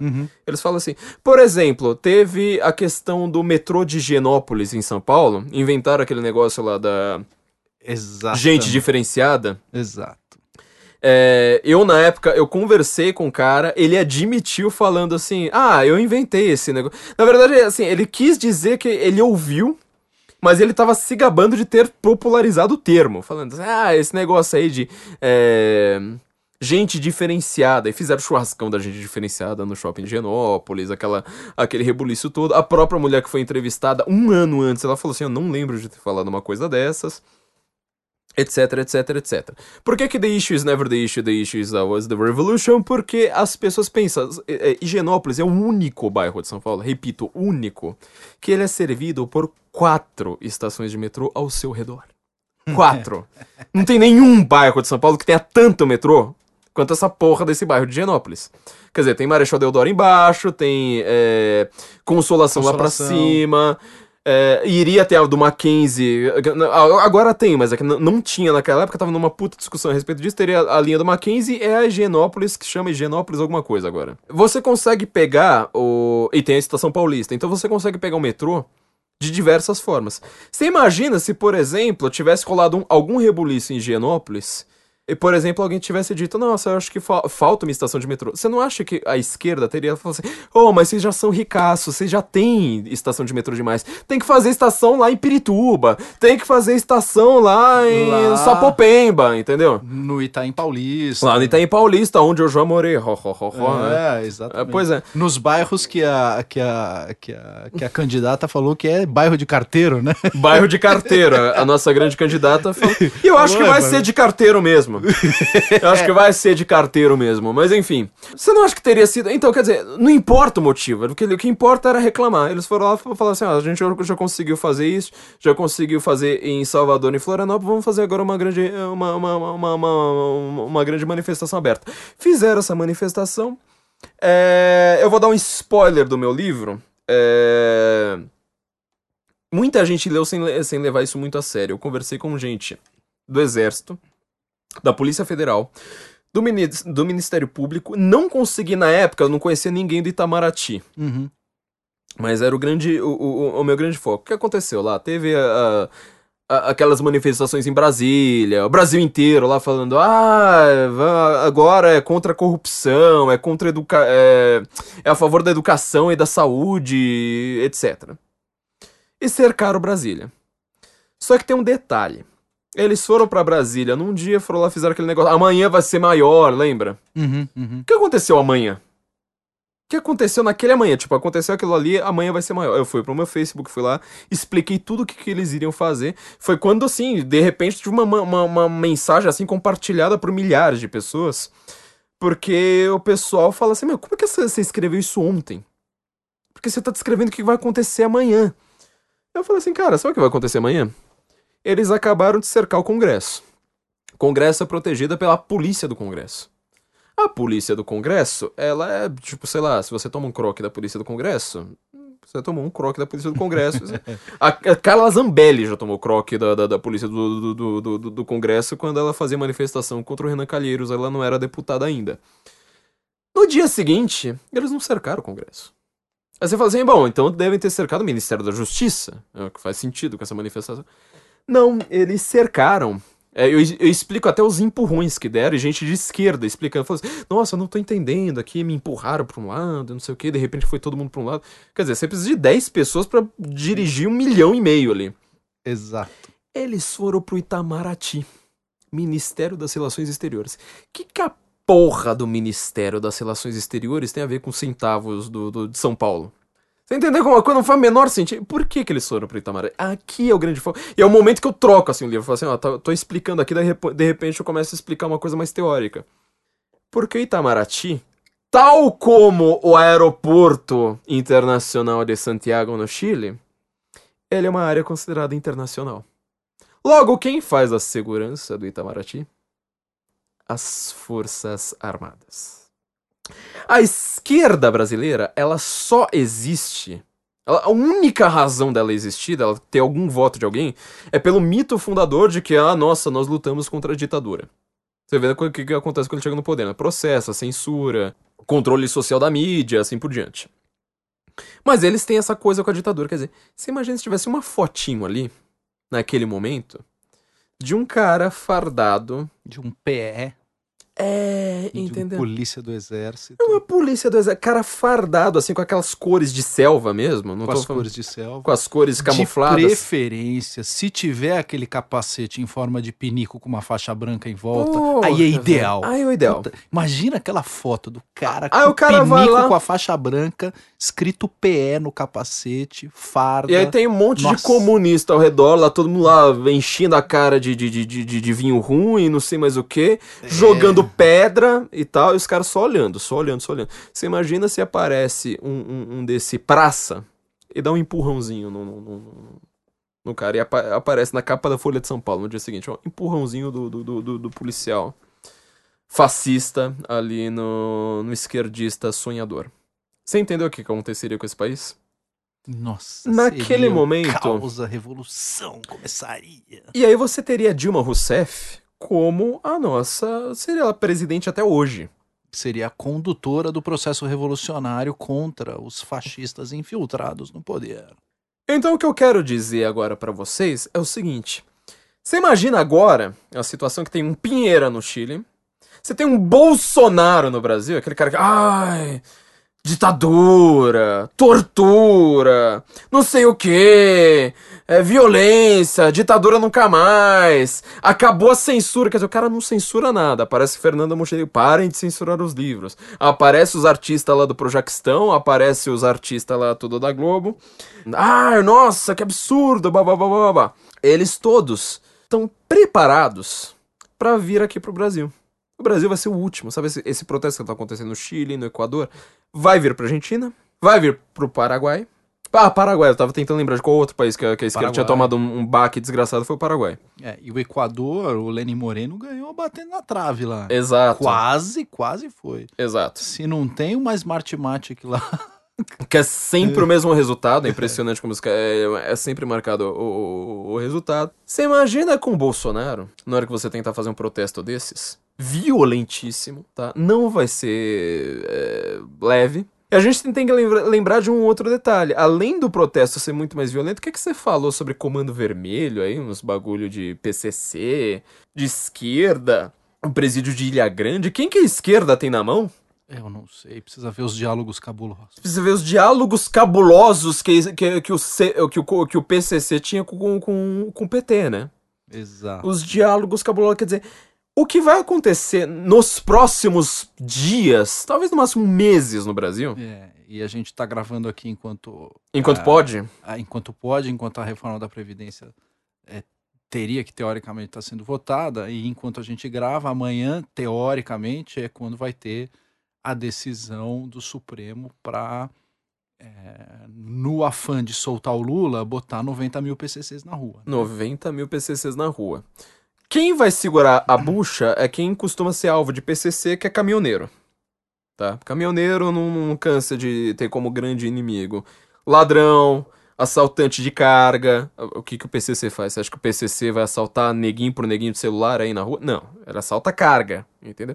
Então o caminhoneiro provavelmente vai segurar a bucha. Só que caso o caminhoneiro não consiga segurar a bucha, ou caso aconteça qualquer outro, outro cenário, porque a gente tá falando de caos, tá? Eu tô falando de ruptura, eu tô falando de acabar com a porra do Estado Democrático de Direito. Eu tô falando que, tipo, sabe aquele negócio que você fica acreditando em instituições funcionando, não sei o que? Acabou, acabou, É. não tem mais. O, o- Chile decretou estado de sítio.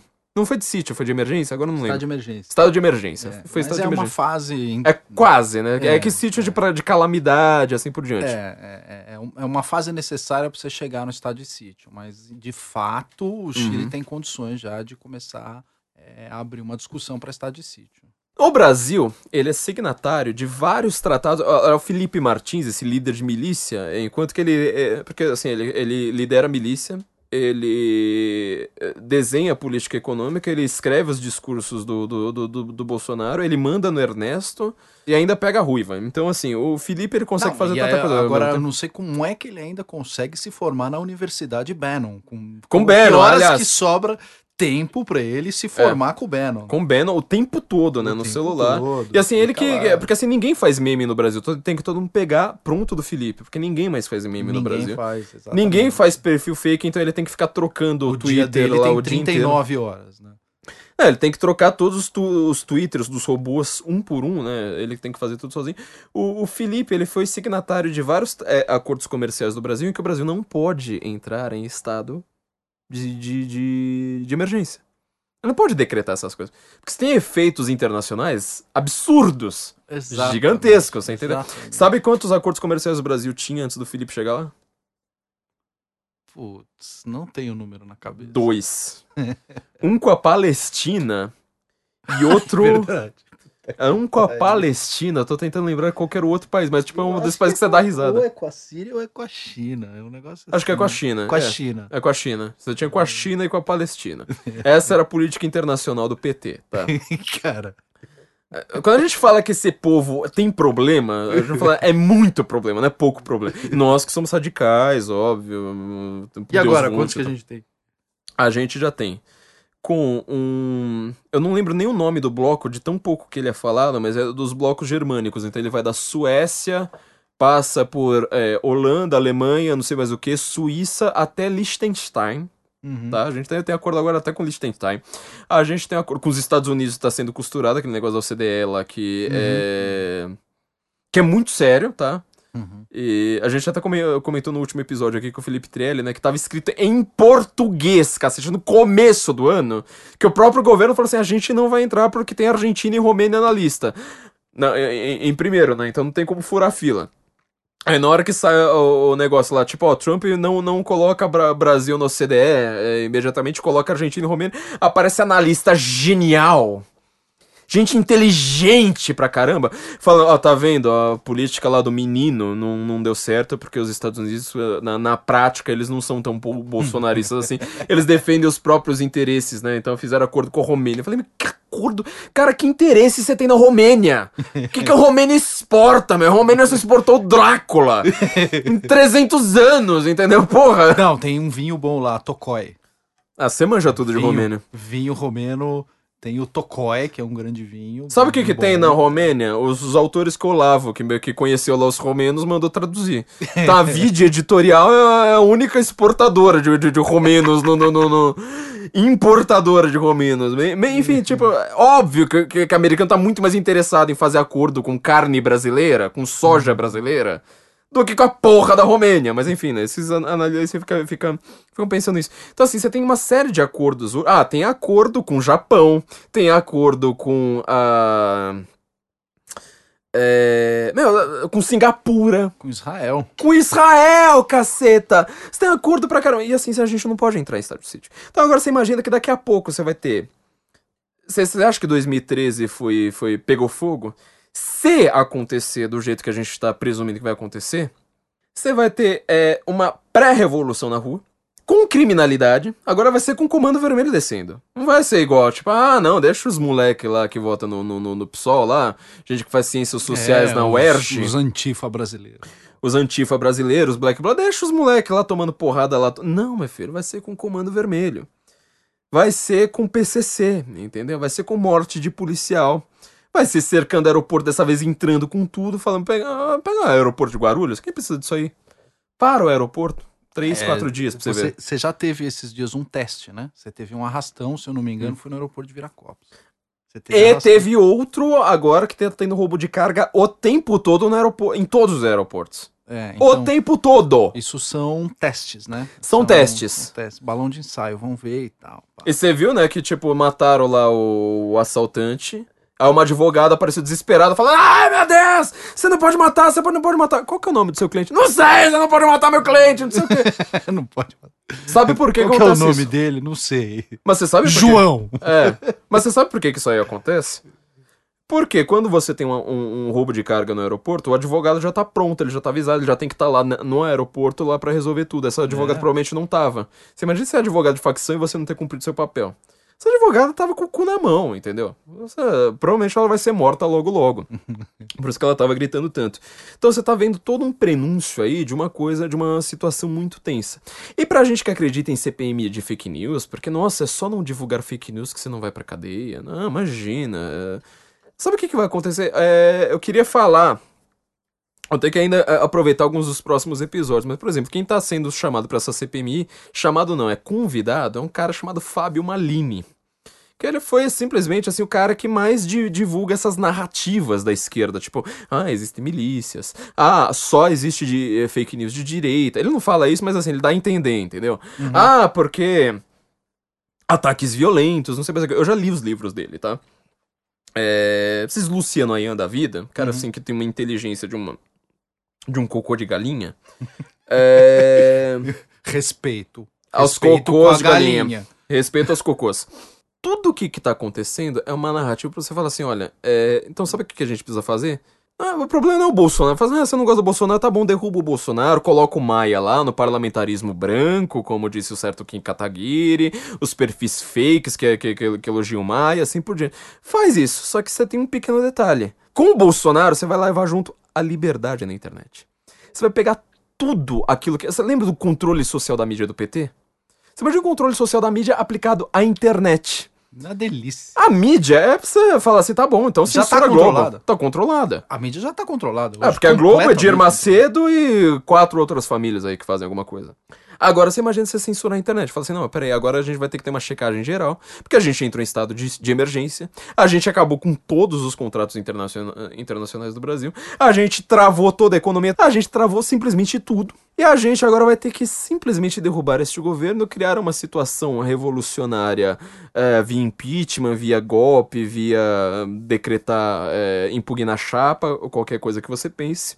E como o Bolsonaro foi eleito pela internet, agora a gente vai ter que fazer uma coisa que é só a Venezuela, ou melhor, a China. Lembra do, do, do China, coronel? social, essas coisas bonitas. Como é que é? Ângelo Coronel, né? O presidente da CPM das fake, da CPMI das fake news. Tava na Rússia elogiando a China, falando um exemplo no controle, no combate às fake news. É o Luciano Ayan aplicado. Entendeu? É o modelo chinês. Você vai lá, digita lá no Google na China, digita assim, massacre na paz celestial, veja o que, que acontece. Aparece tudo em branco, meu amigo. Você entendeu? Você entendeu o que vai acontecer com o Brasil? Digita é, no Google chinês protestos em Hong Kong. Sabe o que acontece? Página em branco. Sabe o que tá acontecendo? Então, é, e, e- esse pessoal Não, que fala. página em branco na primeira vez que você digita. Na segunda vez já vai ter um cara batendo na sua, Na sua porta. E aí, amigão? Tá que buscando o quê? Tá buscando o quê? E aí o pessoal do PSL. Perdeu alguma coisa? É. Vem cá que eu vou te levar aqui. Vou te mostrar o que que é massacre na paz celestial. E o pessoal do PSL ajudando. Essa banda é, fisiológica do PSL ajudando. Estão lá fazendo contratinho com a Huawei pra você verificar na rua a cara das pessoas. Ou seja, o que acontece em Hong Kong hoje são as pessoas quebrando os equipamentos da Huawei, a empresa privada, eh, liberal que acha que é tudo privado ver- versus Estado e não entende nada. Ele- é, eles não entendem a que, que a divisão do mundo tá completamente mudada, cortada no meio, tecnocracia, assim por diante. Não, é uma empresa privada, capitalismo, claro. A, a empresa privada tipo, tá sendo destruída em Hong Kong, enquanto aqui tá sendo implantado. Tá sendo implantado, tá? É, Enfim, isso aqui é só... E nos Estados Unidos, enquanto os caras tentaram bater na porta de Donald Trump, Donald Trump vai lá e responde: No, thank you. Exatamente. No thanks. Então, é, isso é a situação do Brasil hoje. Lembra lá do, do, do começo do podcast que a gente falou de leninismo, de gramscismo, que a diferença do Trotsky pro Stalin. Todas essas forças estão vindo acima, tudo na sua cara, agora. É, E sobretudo o controle da internet. Onde que a gente quer, quer, quer chegar? É o controle da internet. Então você tá achando bonitinho assim, fala assim: não, o povo tá com o Bolsonaro, ninguém vai derrubar o Bolsonaro. Ah, não, contra fake news, a gente não vai deixar nada disso acontecer no Brasil. Cara, eu não sei de onde vocês tiram esse otimismo. Eu não sei. Exatamente. Porque eu que estudo essa merda. Ah, ah, o impeachment depende de apoio popular. Eu vou lá, eu coloco 10 mil na rua, o que não é muito difícil, tiro uma foto gostosinha, Uhum. aquelas fotos aéreas gostosinhas, que eu preencho as árvores com camisa vermelha, com espaço de camisa vermelha e plim plim, tenho apoio popular. Tá na Folha de São Paulo e sabe o Tá que acontece? Paulo, o na próximo evento vai ter 100 mil de verdade, porque foi isso que aconteceu em 2013. Exato. Leia meu livro, leia o começo. Isso aí você pode ler assim, a parte do Brasil. Leia o começo da parte do Brasil, você vai ver. Tipo, a primeira manifestação daqueles caras não tinha. Não tinha mil pessoas. Não tinha mil pessoas, entendeu? Não tinha mil pessoas. Não tinha mil pessoas. E logo tinha um milhão. Ah, e a- agora eu quero te- terminar falando exatamente. Eu já falei do controle social da internet, que é o que isentão vai, vai criar no Brasil, primeiro totalitarismo do Brasil, com Lei Kim, Exato. com CPMI das fake news, etc. Exatamente. Eu quero- É o isentão dando a mão pro Verdevaldo. Aquilo Pro que a gente falou na Verdevaldo. caceta do podcast que a gente falou. Isso vai acontecer. Acontecer, já era. Isso, já, isso vai acontecer. Vai É, acontecer. aparece Felipe Moura Brasil fazendo o quê? A mesma coisa. Quer dizer, tipo, agora, já que você não prendeu o Verdevaldo naquela hora, agora vai todo mundo falar assim, não, mas peraí, tan- tanto a direita quanto a esquerda fazem. Então pode, vai vazando, vaza o nude da galera aí. Exatamente. Vaza- exatamente, vaza as conversas. Exato. Aquilo que a gente falou não pode. É exatamente o que Você tá não pode mais ter um grupo de WhatsApp com mais de do que duas pessoas falando, nossa, eu não gosto daquele político. Pronto, não pode. Ataques da milícia. Coordenados. Com memes. Só pode ser coisa do gabinete do Onde já se viu falar mal de político? Gabinete do ódio. Onde já se viu falar de mal de político, entendeu? Eu só quero terminar falando uma coisa. Pra quem acha que vai conseguir fazer CPMI de fake news e, e lei Kim e derrubar o presidente, etc, e conseguir man- se manter na liberdade, eu só, só queria lembrar de uma coisa. Lembra que eu falei pra vocês? Você já viu o Trotsky falando em ganhar voto? Não. E falando em distribuir Não. panfleto? Não, não é a dele. Não é a dele. É, eu quero lembrar pra vocês, o, o, você vai falar assim, ah, mas o PSTU não tem poder nenhum, o PSOL não tem poder nenhum, não sei mais o que. Tá, é, PSOL só tem 1%. Naquele momento, na, na... eu analisei toda, eu acho que eu li todas as notícias sobre 2013 naquela época. A popularidade do dos partidos de extrema esquerda somados no Brasil eleitoralmente não chega a 1%. Chega a 1 no máximo, tá? Sabe quanto estava a popularidade dos protestos que eles organizaram em três semanas, desde o primeiro dia, 6 de junho, 6 Era de junho de altíssimo, 2013? altíssimo, 86%. Você acha que Trotsky tá preocupado com a eleição? Ele tá preocupado em sair do zero pro 86. Ele tá preocupado com narrativa. Criação de narrativa. Contra-informação. Exato. Pega tudo que o Fábio Malini eh, escreveu, assim como, como, como é pra ler o Trotsky, leia também, tá? Porque na hora que vocês entenderam o que, que esses caras estão fazendo no Brasil, ainda mais com o Bolsonaro na presidência, tipo, ai, olha só, o ditador foi lá, mandou um, um policial empurrar um manifestante, gente. Era um manifestante com 40 caras do Comando Vermelho atrás dele, só só vai tirar foto do, do, do- do, manifestante. E sabe uma coisa interessante?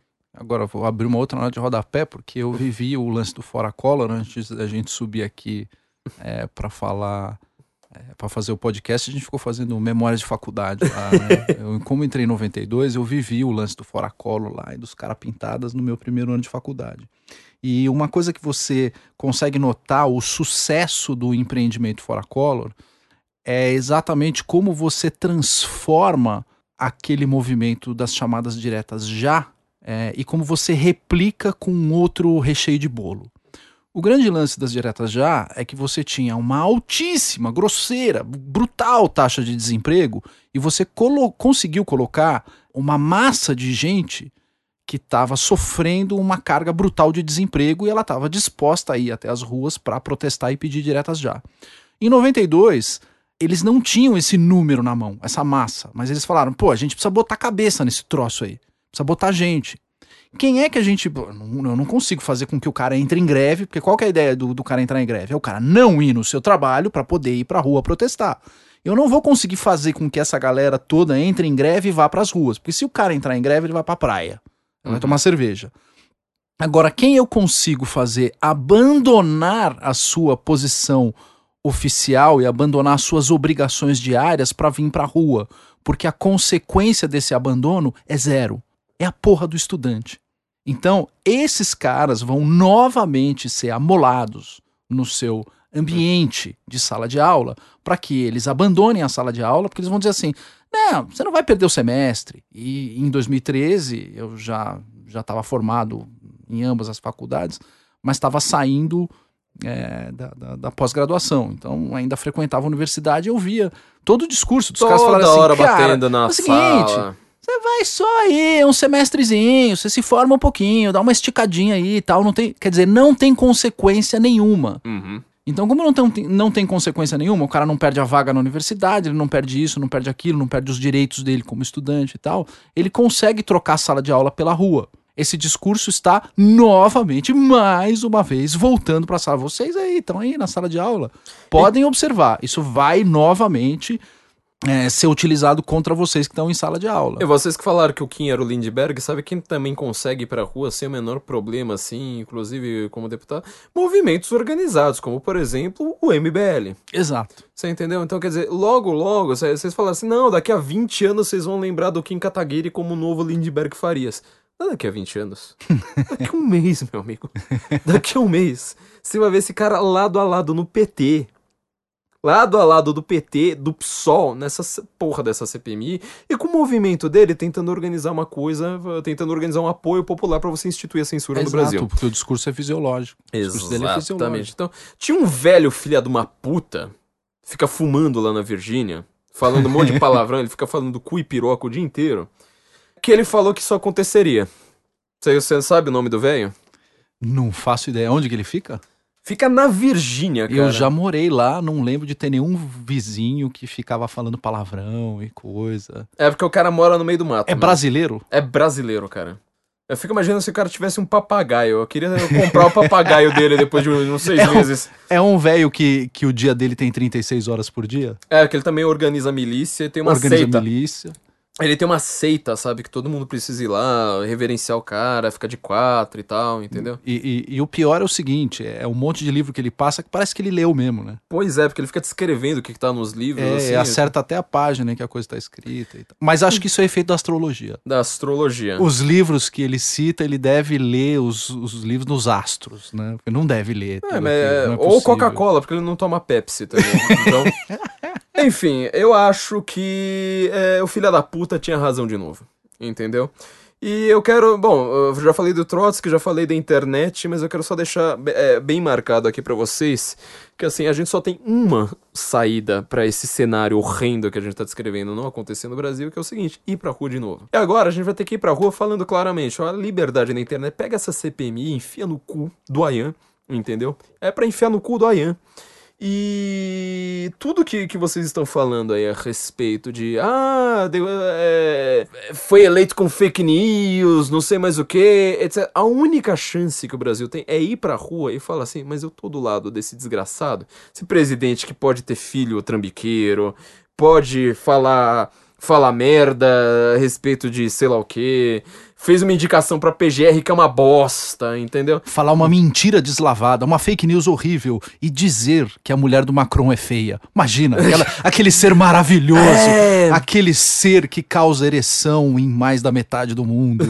Aquilo lá, isso é horrível que ele fez. Mulher do Macron feia, imagina. Eu já comecei o podcast aqui com, a- com, com o Prowler do Iron Maiden, que é pra lembrar da primeira capa do Iron Maiden, é, que é pra lembrar da mulher do Macron, do Macron, que ela tá idêntica à primeira capa do Iron Maiden ali. É, então, enfim, é, se você quiser ter alguma chance de sobrevivência, meu amigo, é rua agora. É rua, eu escrevi isso na revista do Censo, tá? Escrevi isso na revista passada falando, Bolsonaro tá em campanha permanente e assim vai ser porque ele só tem, ele não tem partido, ele não tem base de apoio, ele não tem nem militância, como disse o Olavo e todo mundo entendeu errado. Ele não tem nada. E eu acho que ele deve ouvir o senso em comum, porque ele não tem amigos. É, é, é, já não tem amigos, então, tipo, ouvir a gente já vai, não, não- vai tem- perder ninguém. Só entendeu? tem o Hélio Só de tem- amigo. Pois é, só tem o, Hé- o Hélio Negrão. Enfim, a gente vai precisar ir pra rua e isso é urgente, tá, gente? A gente fez o podcast mais longo da nossa história até hoje. Culpa do tio Careca, tá? Que eu iria fazer aqui sozinho de madrugada, quietinho, em, em silêncio no escuro, mas o tio Careca resolveu invadir o estúdio mesmo assim. Tentou, tentou. Leiam a nossa revista, tá? Lá apoia.se, apoia-se, apoia.se barra senso em comum, ou Patreon, patreon.com barra senso em comum. Vocês vão ter acesso à nossa revista, que a gente tá explicando todos esses planos, tá? É, nossa eh, revista exclusiva para os no, nossos apoiadores. Não se esqueça de seguir a gente no Instagram e no YouTube. E não se esqueça que a gente tem uma livraria com vários desses livros. Ortega y Gasset com a Rebelião das Massas. É, é, são vários desses livros. Pô, Neurologia. Vários livros explicando. é, são, são de onde que a gente tirou essas informações que a gente tá passando aqui Uhum. De onde a gente tirou tudo isso. Os livros do Olavo, por exemplo, ele, eu tô, eu tô aqui citando a Nova Era, a Revolução Cultural, né? Quando ele fala, por exemplo. Tô, eu tô segurando o podcast inteiro, acabei não citando, né? Quando ele fala do Pequeno Manuel do, do guerrilheiro urbano Carlos Marighella, Guerra de Guerrilhas de Che Guevara, A Revolução na Revolução de Regis Debray, é, além de A Guerrilha Vista por Dentro de Wilford Burchett. É, eu queria comentar sobre esses livros, só que acabou não dando tempo aqui, que é o que vai acontecer Possivelmente, tá? Bem provavelmente, esperamos que não aconteça, mas que vai acontecer logo logo. É, vocês vão ter acesso. Compre esses livros aqui. Se você ainda não formou a sua Bíblia, a sua estante, forme a sua estante, seja um estantista. Larga um pouco as notícias, um- um- um- uns bo- umas boas horas da sua vida. Leia livros é, aprofundados. Quando você for voltar pra notícia, você vai falar assim: Cara, eu tô tão acima disso aqui, eu tô entendendo com toda a facilidade isso que o pessoal tá se batendo aqui sem entender nada. Então não se esqueça de serem nossos patronos, leiam nossa revista, entra lá em livraria.sensicomum.org, nos sigam no Instagram e no YouTube. Considerações finais, Evandro?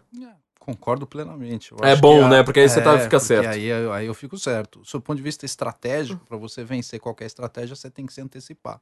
Então a gente está dizendo aqui, muito provavelmente, o como as coisas devem ocorrer, e isso não é, é, não é uma futurologia barata. E nessa futurologia, da onde que a gente tira? Eu até fiz uma brincadeira né, com, com o provocador. Eu falei assim: a minha futurologia, que é gratuita, tem 100% de acertologia, tá bom? Então, a grande parada da gente estar discutindo isso aqui é que, sob o ponto de vista estratégico, como a gente já conhece o movimento e a gente está dizendo, olha, com base em tudo que a gente viu em outras situações, e a gente já viu essa situação em 1920, em 1935, em 1940, e recentemente vimos com olhos nus, em 2013, a coisa acontecendo. Ela tem uma dinâmica comum, ela sempre acontece de uma com, com uma mes, com o mesmo padrão de procedimento. Então, como é que faz para que você é, consiga se proteger desse padrão de procedimento? Antes que a coisa aconteça, você tem que se antecipar. Essa é a ideia dessa discussão. Então, se antecipe a isso que vai acontecer. E de que forma você pode se antecipar? Colocando novamente as pautas necessárias na rua. Impeachment de ministro do STF que é vagabundo, Uhum. né? Tem que pedir o impeachment desses caras, tem que ir pra cima desse tipo de, de gente, pedir o pacote do Moro, pedir para que a Lava Jato avance na caceta do Foro de São Paulo, porque não adianta ficar investigando pedalinho, Uhum. porque o Foro de São Paulo e todo o esquema montado pelo Zé Dirceu no Mensalão e no Petrolão não é para comprar cozinha e pedalinho. É pra tacar fogo na caceta da rua. É para isso que esse dinheiro serve. Então a gente tem que se antecipar e fazer aquilo que o PDT notificou o Jair Bolsonaro. É onde já se viu cara, você fala que eu ando com cocaleiro, né? Exato. E o, o- o Bolsonaro já falou: eu estou feliz porque queimaram X toneladas de cocaína. Porque isso sufoca o plano dessa gente. Então a gente tem que ir na rua e pedir para que as medidas eh, jurídicas, políticas etc. sejam tomadas para que esse sufoco continue acontecendo. Então esse pessoal tem que ser sufocado. Acho que essas são as, as considerações finais mais importantes desse podcast. E essa CPMI, que, que ela só vai ser resolvida também com apoio na rua, você precisa acabar com essa merda dessa CPMI. Exatamente. Tem, tem que pressionar para que o Congresso faça o papel dele, não faça esse papel ridículo de ficar analisando o gru- Grupinho de WhatsApp. grupinho de WhatsApp para ver quem subiu no elevador com a ruiva. Isso não faz. ah, não- isso não interessa. Uhum. Isso não me interessa. Não Isso é tenho fofoca. interesse. E político não, Não tem que ficar vendo saber. mensagem pri- privada do povo. Ponto. Exatamente. O político não pode ficar vendo mensagem privada do povo e acabou. Isso aí não é ilegal. E quem faz isso é que deveria ser preso. Tô falando aqui claramente, quem faz isso deveria ser preso. Então lembra, gente, entra lá, livraria.sensecomum.org. Sigam, ah, sejam nossos patronos, é patreon.com barra senso em comum ou apoia.se barra senso em comum. E nos sigam no Instagram e no YouTube, gente. Então é isso, Evandro, sempre um prazer. Uma honra inenarrável estar aqui. Esperamos ter notícias melhores da próxima vez e Guten Morgen, Brasília.